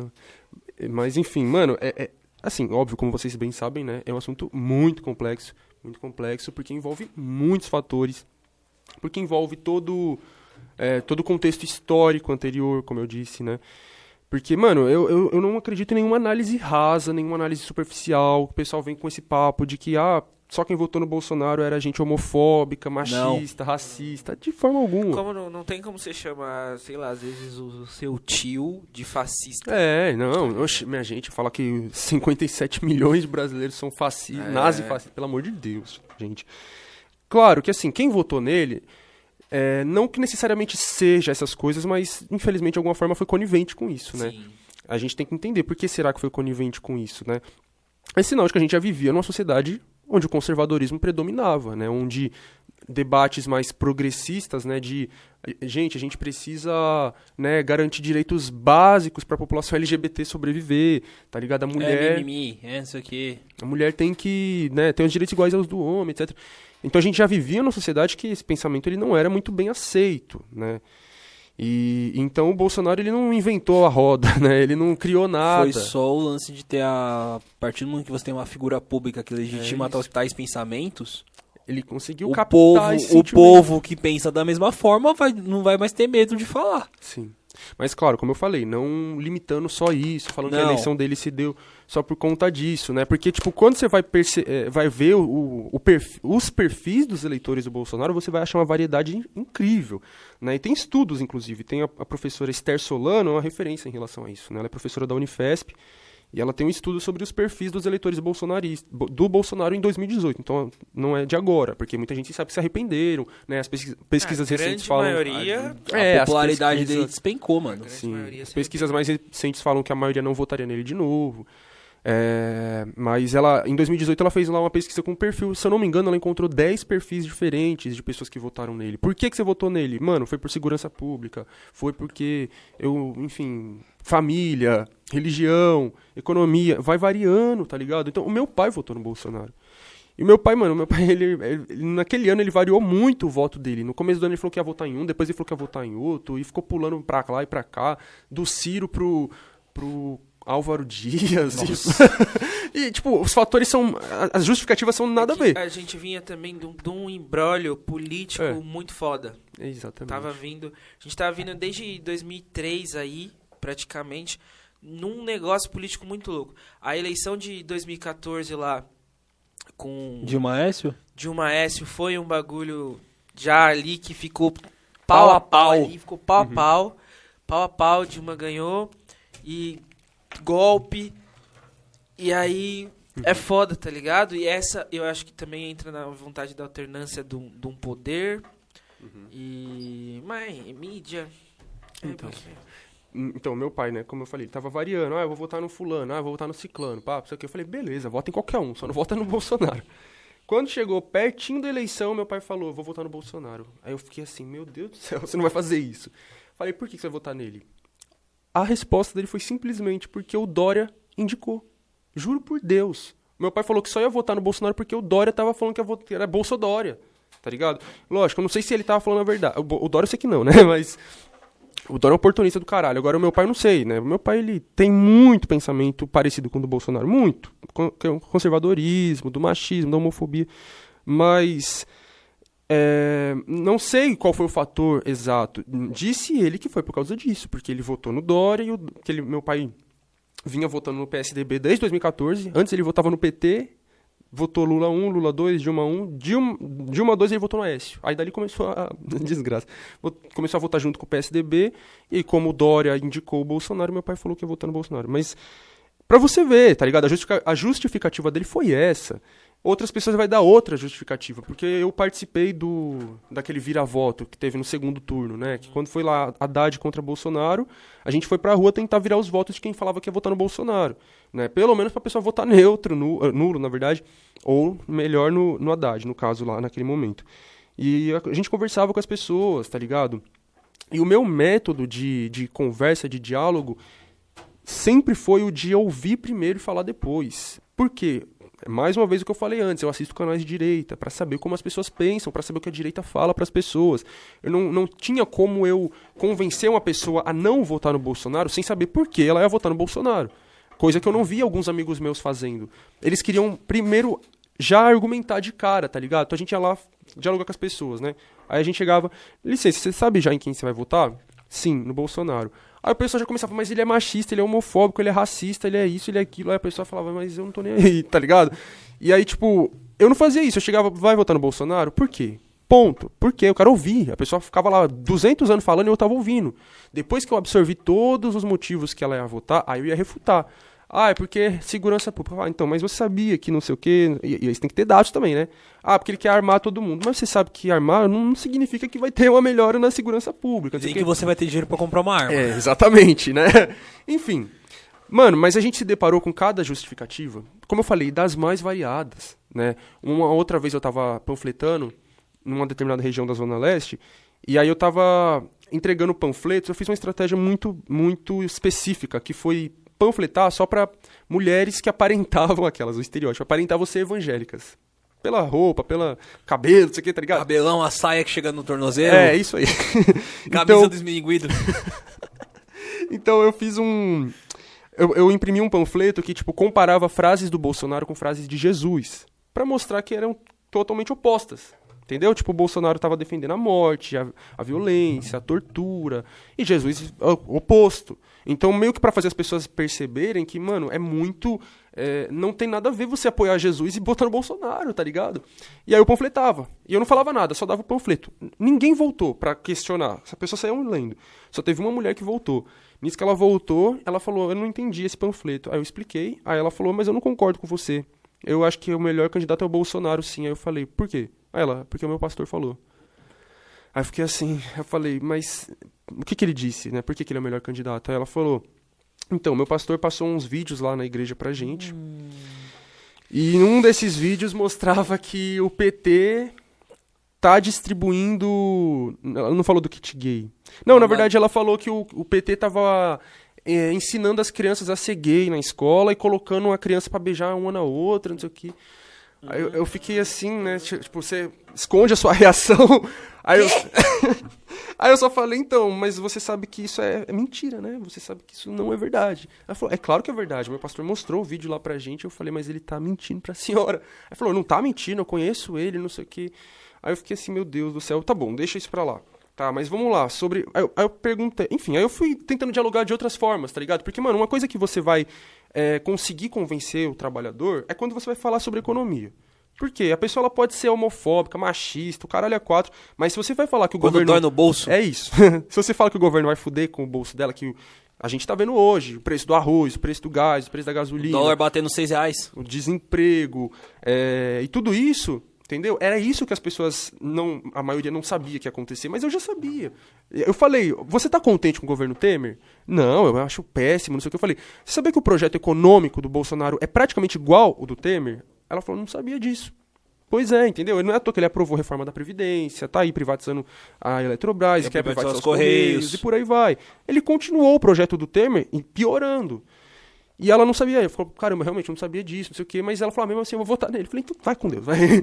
Entendeu? E como que eu vou bater de frente ali? Isso foi uma coisa que aconteceu muito, tá ligado? Eu não tô resumindo a isso, mas aconteceu muito isso das igrejas dos pastores. Não todos, lógico. Muitos pastores se aproveitar da, da confiança que a população tem neles pra fazer isso, pra manipular e falar que é pra votar no Bolsonaro, porque ele defende a família, ele defende a igreja, Deus. O lema dele, entendeu? Ele fez a, a tática fascista clássica de Ele você apelar pro nacionalismo e pra religião. religiosidade. E ainda mais no Brasil, que tem a bancada evangélica bem forte, que pra mim, a bancada evangélica é um dos cânceres enfiados na política nacional. É de- que ba- a bancada evangélica, basicamente, os caras não sabem argumentar. É o que tá na Bíblia, os caras faz- fazem PLs baseados na visão religiosa deles. E tem o povo acredita e tem povo que, que endossa isso. Como se só tivesse evangélico no Brasil. E ninguém questiona pra acabar com a bancada evangélica.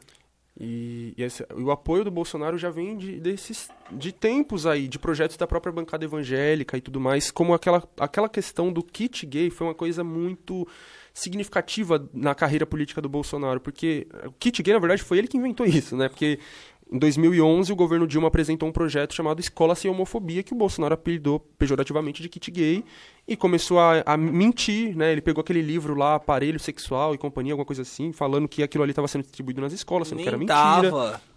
E, enfim, falando que o PT tá ensinando as crianças a ser gay. Para, Não, é até essa galera mais conservadora da bancada evangélica que é contra o ensino de educação sexual nas escolas. Não, Uhum. vão ensinar as crianças a transar, não, seus filhos da puta. é pra criança ter noção do que é certo e do que é errado. E vários casos de pedofilia de abuso infantil, a criança só descobre que foi abusada quando ela já é adulta. Sim. É pra aju- ajudar a pegar os pedófilos filho da puta. Mas vem um imbecil lá da bancada, vem um Não, malafaia mas da vida e o- falar uma merda dessa. Eu fiquei indignado. Vai A questão, a questão que é foda é que eles sabem disso. Eles sabem, os deputados e tal, eles sabem que não tem aquilo ali, tá ligado? E mesmo assim, eles precisam disso, desse atrito. É igual o MBL. O MBL ele precisa do atrito, precisa do caos pra se perpetuar no poder, Exato. conseguir o poder. Então esses caras, eles sabem que eles estão mentindo, eles sabem que não tem esse- esses rolês, essas porras aí, mas eles precisam disso pra colocar, eles precisam ser, é, a gente, mano, vive numa sociedade carente, que era uma sociedade que precisa de heróis. A gente precisa de heróis. A gente precisa de um salvador. De símbolos. Isso acontece na esquerda também. A gente precisa do Lula. Ah, se o Lula não tiver, a esquerda perde uma eleição. a esquerda não leva a presidência se o Lula não for. Tá ligado? Não consegue. Tem que ter o Lula lá pra ganhar a porra Não, da O eleição. pior é achar que é só a eleição do Lula que é o que pode derrotar o Bolsonaro. Esquece bolsonarismo. todo o resto. Não, exatamente. Como se não tivesse muito mais coisa a ser Como feita. se não, o- é, é só você pegar em, em todos os bagulhos é, a questão do, da- do Congresso, velho. A gente às vezes para e, e- e fica batendo nessa questão presidencial. Só, esque- só, Só pensa que no o executivo. presidente, parça, ele é uma ali é uma marionete do, do bagulho Congresso. praticamente. Ele pode fazer lá, obviamente que o presidente é o nosso maior chefe, né? É o que tem mais influência. Mas se ele não tiver a base, Se ali tiver ele pode falar o que Se for. A tem- Dilma é a prova viva Se ele disso. não tem governabilidade, ele cai, mano. A Dilma é a prova viva disso. E ele, como se assim, eleger o Lula fosse, sei lá, a bancada evangélica vai sumir? O MBL É. vai sumir? Entendeu? Todos os ideais, né, que elegeram Bolsonaro vão desaparecer? Não vão, porque, por Jamais, exemplo, não vamos pegar outro exemplo aqui. Esses dias eu tava. Eu tava tomando açaí com um parceiro meu, né, lá na favela, e aí, tipo, a tiazinha do açaí, uma senhora de, sei lá, uns 40, 50 anos, nordestina.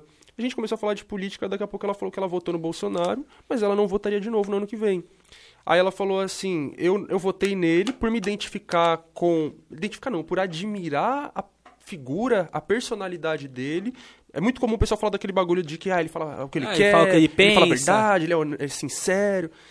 Mas eu não votaria de novo por ver como ele tem atuado na pandemia com total descaso, que tá falando foda-se, não sou coveiro, não sou não sei o que, é gripezinha. Então assim, o Bolsonaro, ele é um cara que ele, tipo, ele aposta muito alto na jogada dele, né? E, e ele acha que todo mundo vai embarcar nas loucuras dele. Então ele fala, vou ser negacionista que todo mundo vai embarcar junto comigo. O pessoal é burro, né? Mas nem todo mundo foi nessa. Então o pessoal viu que ele negou vacina, falou que não é coveiro, isso que o pessoal falou, mano, assim, aí ele tá sendo, já tá passando É do porque, limite. mano, porque o pessoal sentiu também. É, Perdeu ente. exato. Foi Hoje- necessário uma pandemia pra abrir o olho de uma parte da população. comércio, Exatamente. muito comércio fechou, então a rapaziada viu viu esse esse caminho. Mas se não fosse, É, exatamente.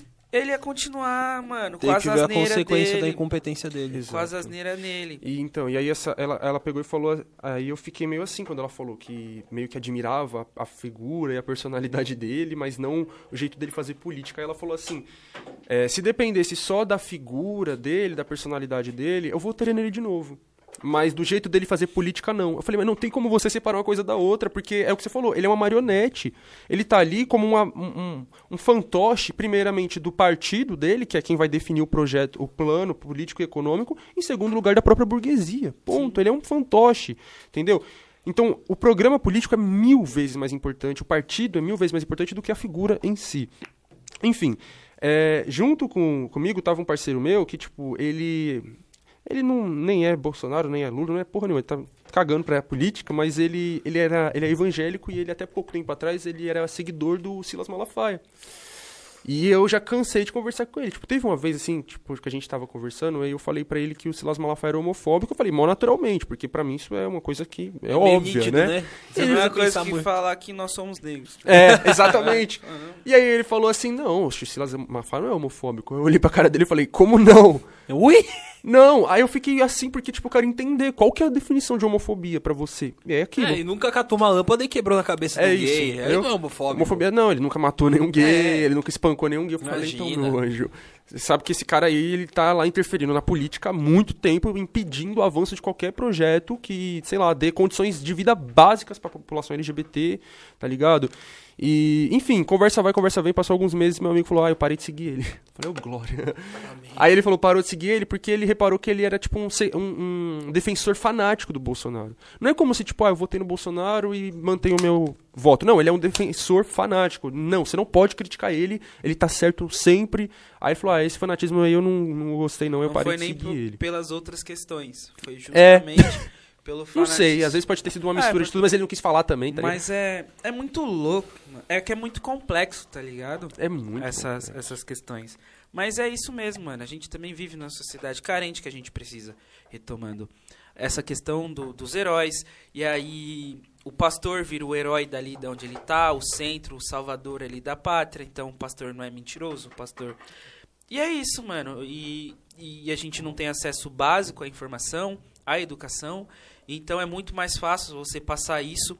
É muito mais fácil eu falar mamadeira de piroca e kit gay do que eu ver um vídeo de 30 minutos seu pra É. tentar entender qual que é o corre do bagulho. Tá ligado? Exatamente. E- E questão novamente, se não mudar a base, e a base que eu falo são o, o é o legislativo, no caso, que são os deputados, os vereadores na, na Ver quem tá no cidade. Congresso, em, vo- em quem tá votando. Vai ficar foda, tá ligado? Vai ficar foda. A gente pode colocar o Lula ali, mas se os caras quiser passar uma po- porque vai vai passar a previdência, vai uma nova previdência, mais que vai currar ainda mais todo mundo.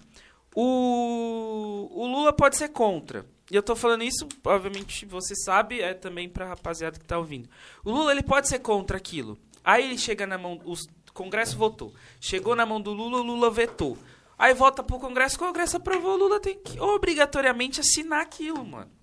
Tá ligado? E isso que é, eu vejo a esquerda se perder muito nessa questão de não levantar essas pautas, óbvio, ah, tem vários candidatos a deputados de esquerda, mas não se levantar nessa pauta e ficar batendo só lá na- no, No executivo. no- No é, na ponta da pirâmide, tá ligado? E não na base, Se mano. organizar pra lutar melhor por Tá um ligado? congresso que vai ferrar menos com o povo. E, e não só por isso, né? Eu, eu concordo totalmente com o que vocês falaram, mas eu acho que o, o mais importante ainda do que isso é justamente trabalhar pela base população para ter essa mudança de mentalidades.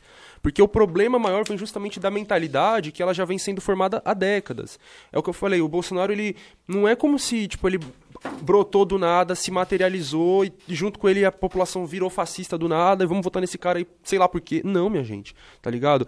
É, a população já vinha há décadas sendo bombardeada com o Datena, com esses programas falando que existe um caos no nosso país, que os bandidos tomaram conta de tudo e que se a polícia não puder ter liberdade pra matar, a gente nunca vai sair disso. E a gente vê a letalidade policial aumentando a cada ano, a polícia comprando armamento cada vez mais pesado, vindo de Israel, lá da- da- do genocídio que eles fazem lá com, com os palestinos, e várias outras coisas piorando, piorando, piorando.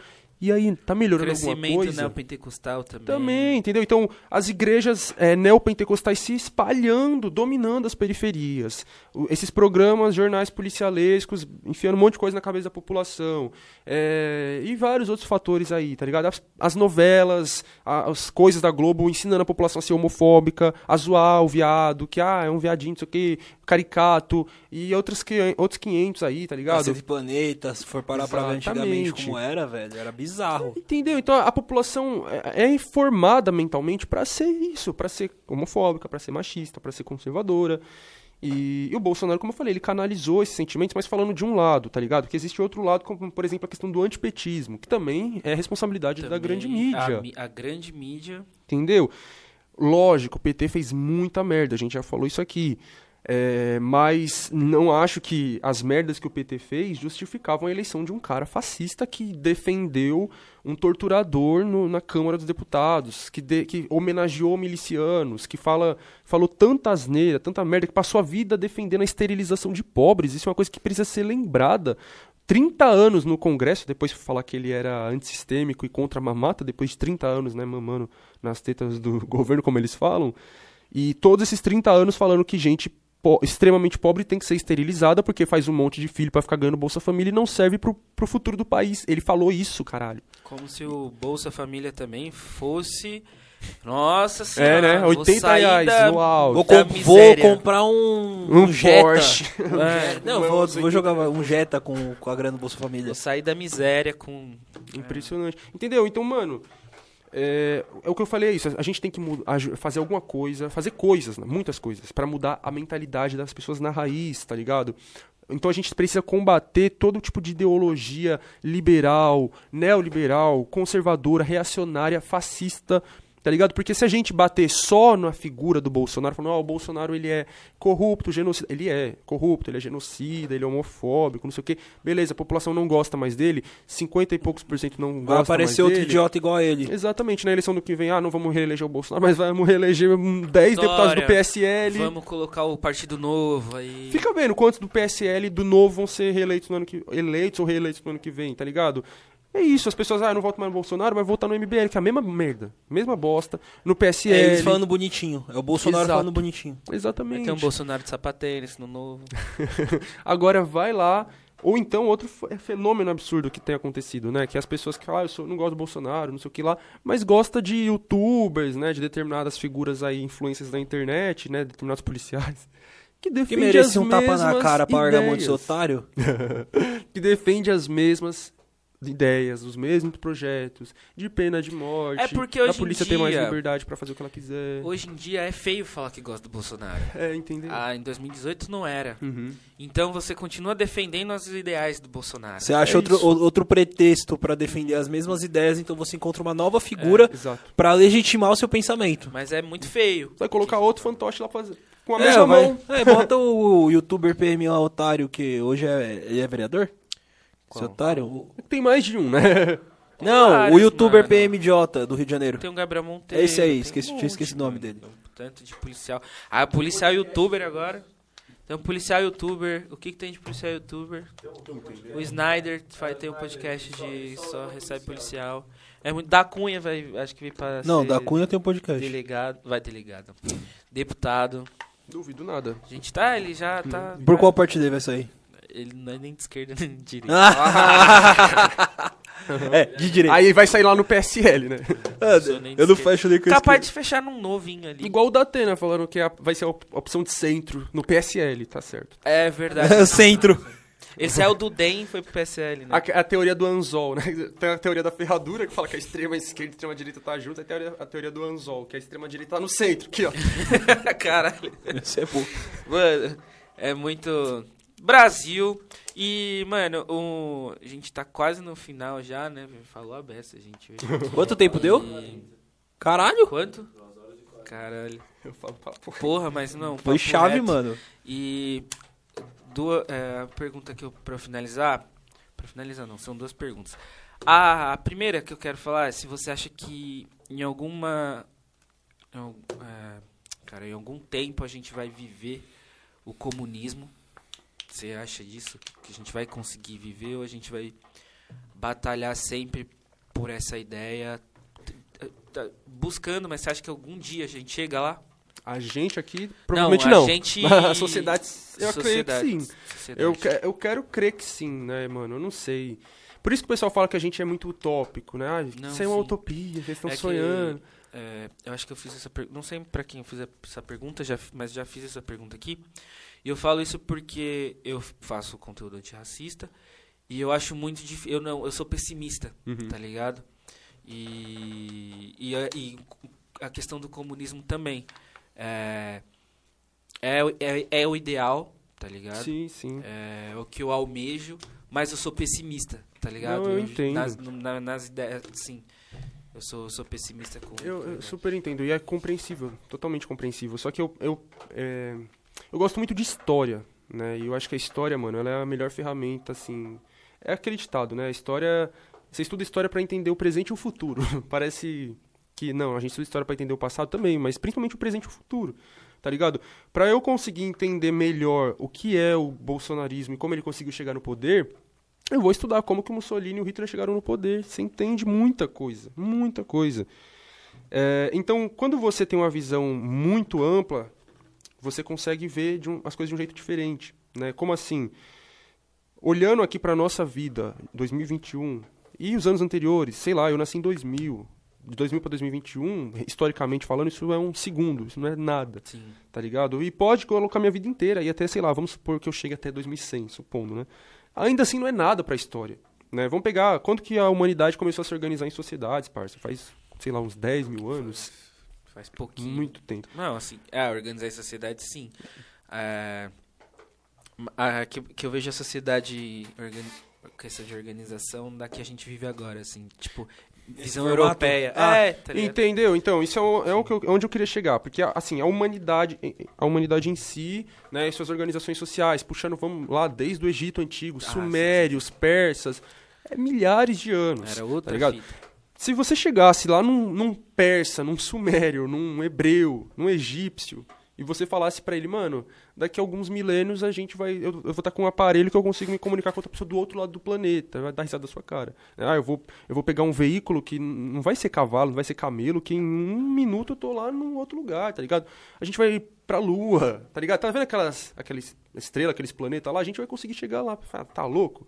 Entendeu? Então assim, a gente não consegue dimensionar o que, que vai vir no futuro, mas tem muita coisa a vir. Né? Isso falando de um nível maior, eu tô falando aqui de questões científicas, mas falando de uma questão histórica, por exemplo, né? Mano, o que foi o Império Romano na Europa? Tá ligado? Foi o Império Romano que dominou praticamente a Europa inteira. O que a gente vê hoje lá, divisão França, Alemanha, Espanha, isso aí não existia, era Império Romano, tá ligado? Que é de uma ponta a outra até o Oriente Médio. É... Acabou. Deixa As, de Alexan- existir. as Alexandrias, de Alexandre o Grande. Acabou. Acabou. Se você chegasse pra ele, Alexandre, é, César, uns imperadores lá, ó, isso aqui tudo que você domina, daqui a Já alguns era. séculos isso aqui não vai existir porra nenhuma. Ele fala, tá louco? Tá ligado?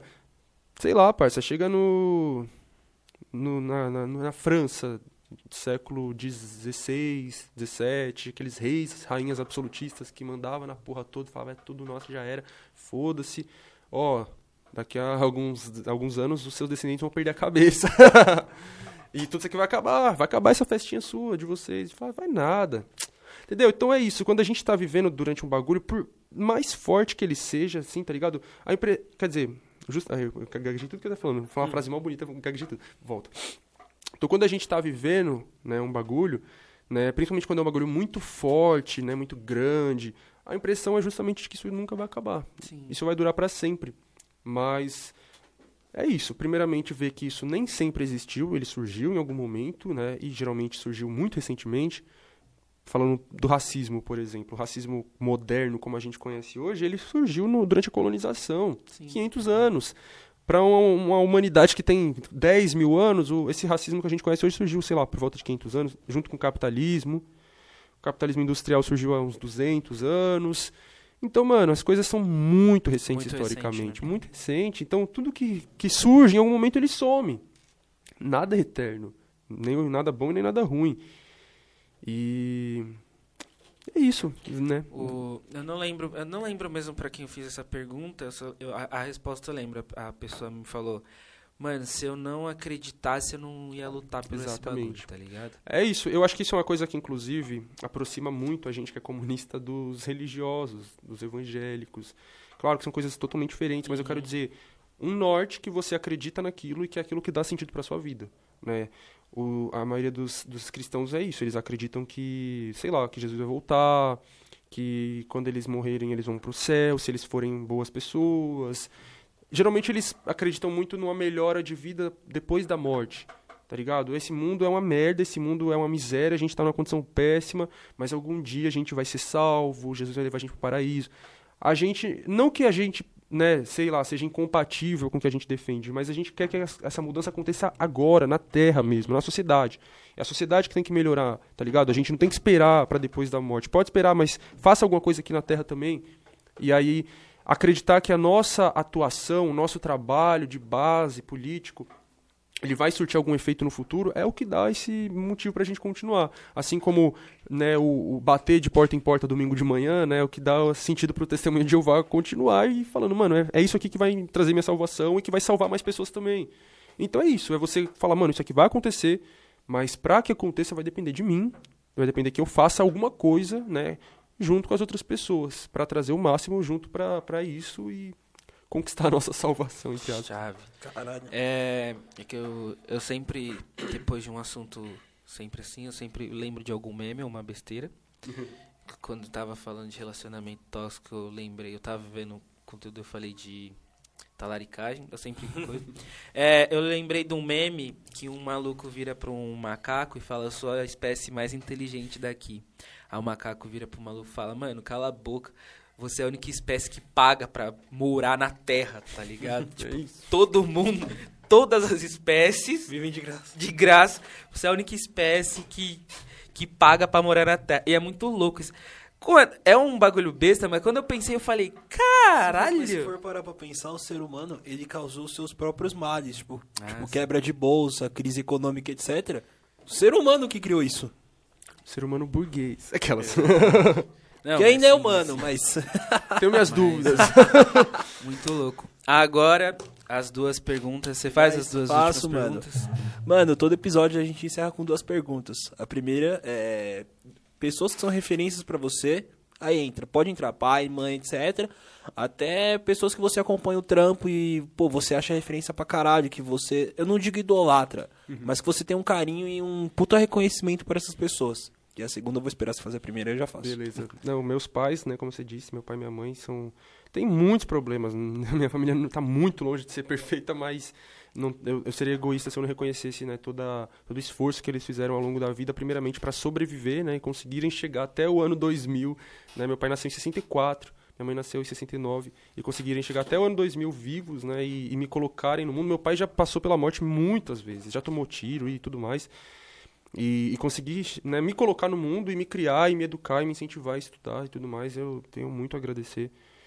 E, e de outras pessoas, assim, como eu já mencionei, o Mano Brown é o número um, referência máxima. É, acho que a Marielle, que tá ali na placa, também é uma grande referência, né, mano? A gente tem uma história muito parecida, né? Negros, LGBTs das periferias, envolvidos com política desde cedo, estudante de cursinho popular, depois de universidade pública e fanqueira, como ela também se definia como fanqueira, né? Então, é uma grande referência. É, a Angela Davis ali também no outro cartaz também é uma grande referência pra mim. Também temos muita coisa em comum.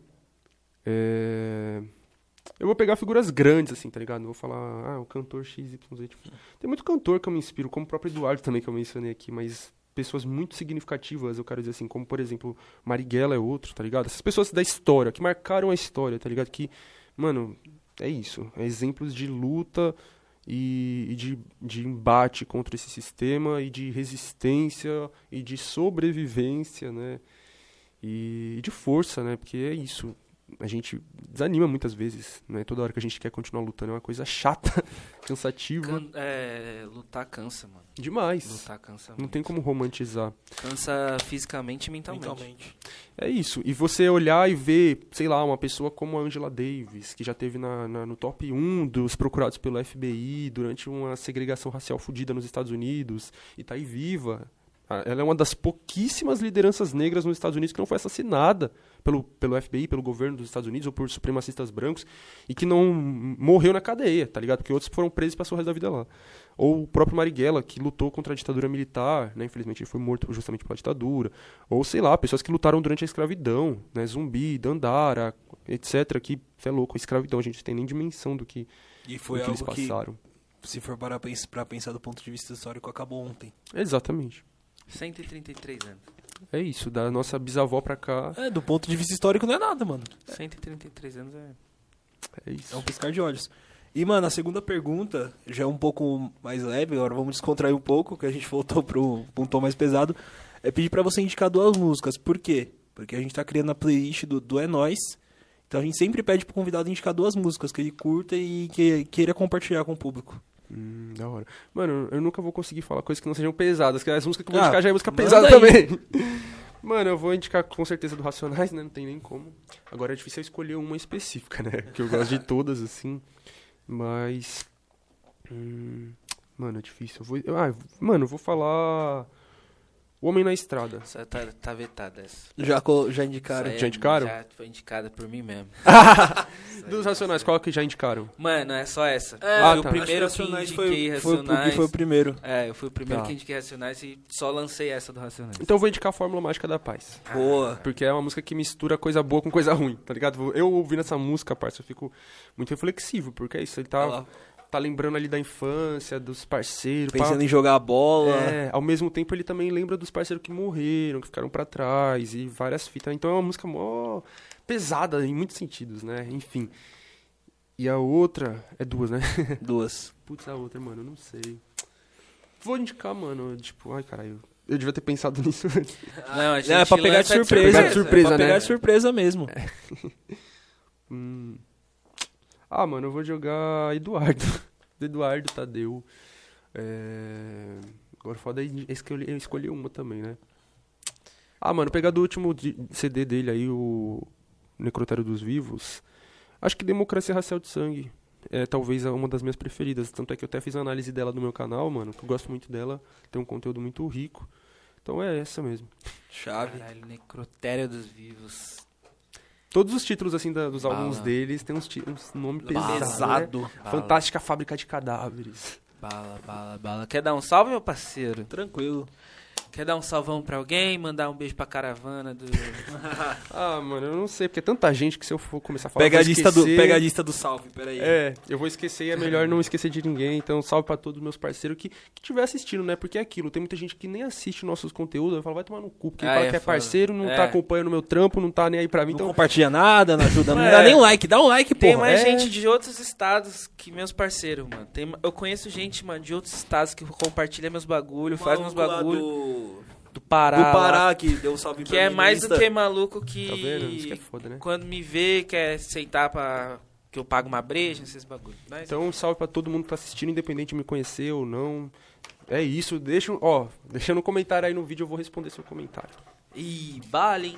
Família, estamos encerrando mais um episódio do É Nós. Queria agradecer mais uma vez, Thiago, por você ter colado. É, reitero mais uma vez que, mano, eu te admiro, admiro o teu trampo, é, admiro a importância que você tem, tá ligado? Isso é muito louco e a gente viu isso, a carga que, que a gente recebeu aqui. Absorveu de- muita coisa. de informação é, mano, absurda, absurda, absurda. O que, quando vem pessoas como você aqui, eu vejo que esse corre que a gente tá fazendo tem sentido, tá ligado? E, mano, é isso, família. As redes Valeu. sociais de todo mundo aí vão estar aqui na descrição do vídeo. Não deixa de se inscrever, dá aquele like, compartilha com geral. É nóis, tamo junto. Até o próximo episódio. Valeu! Falou. Falhou.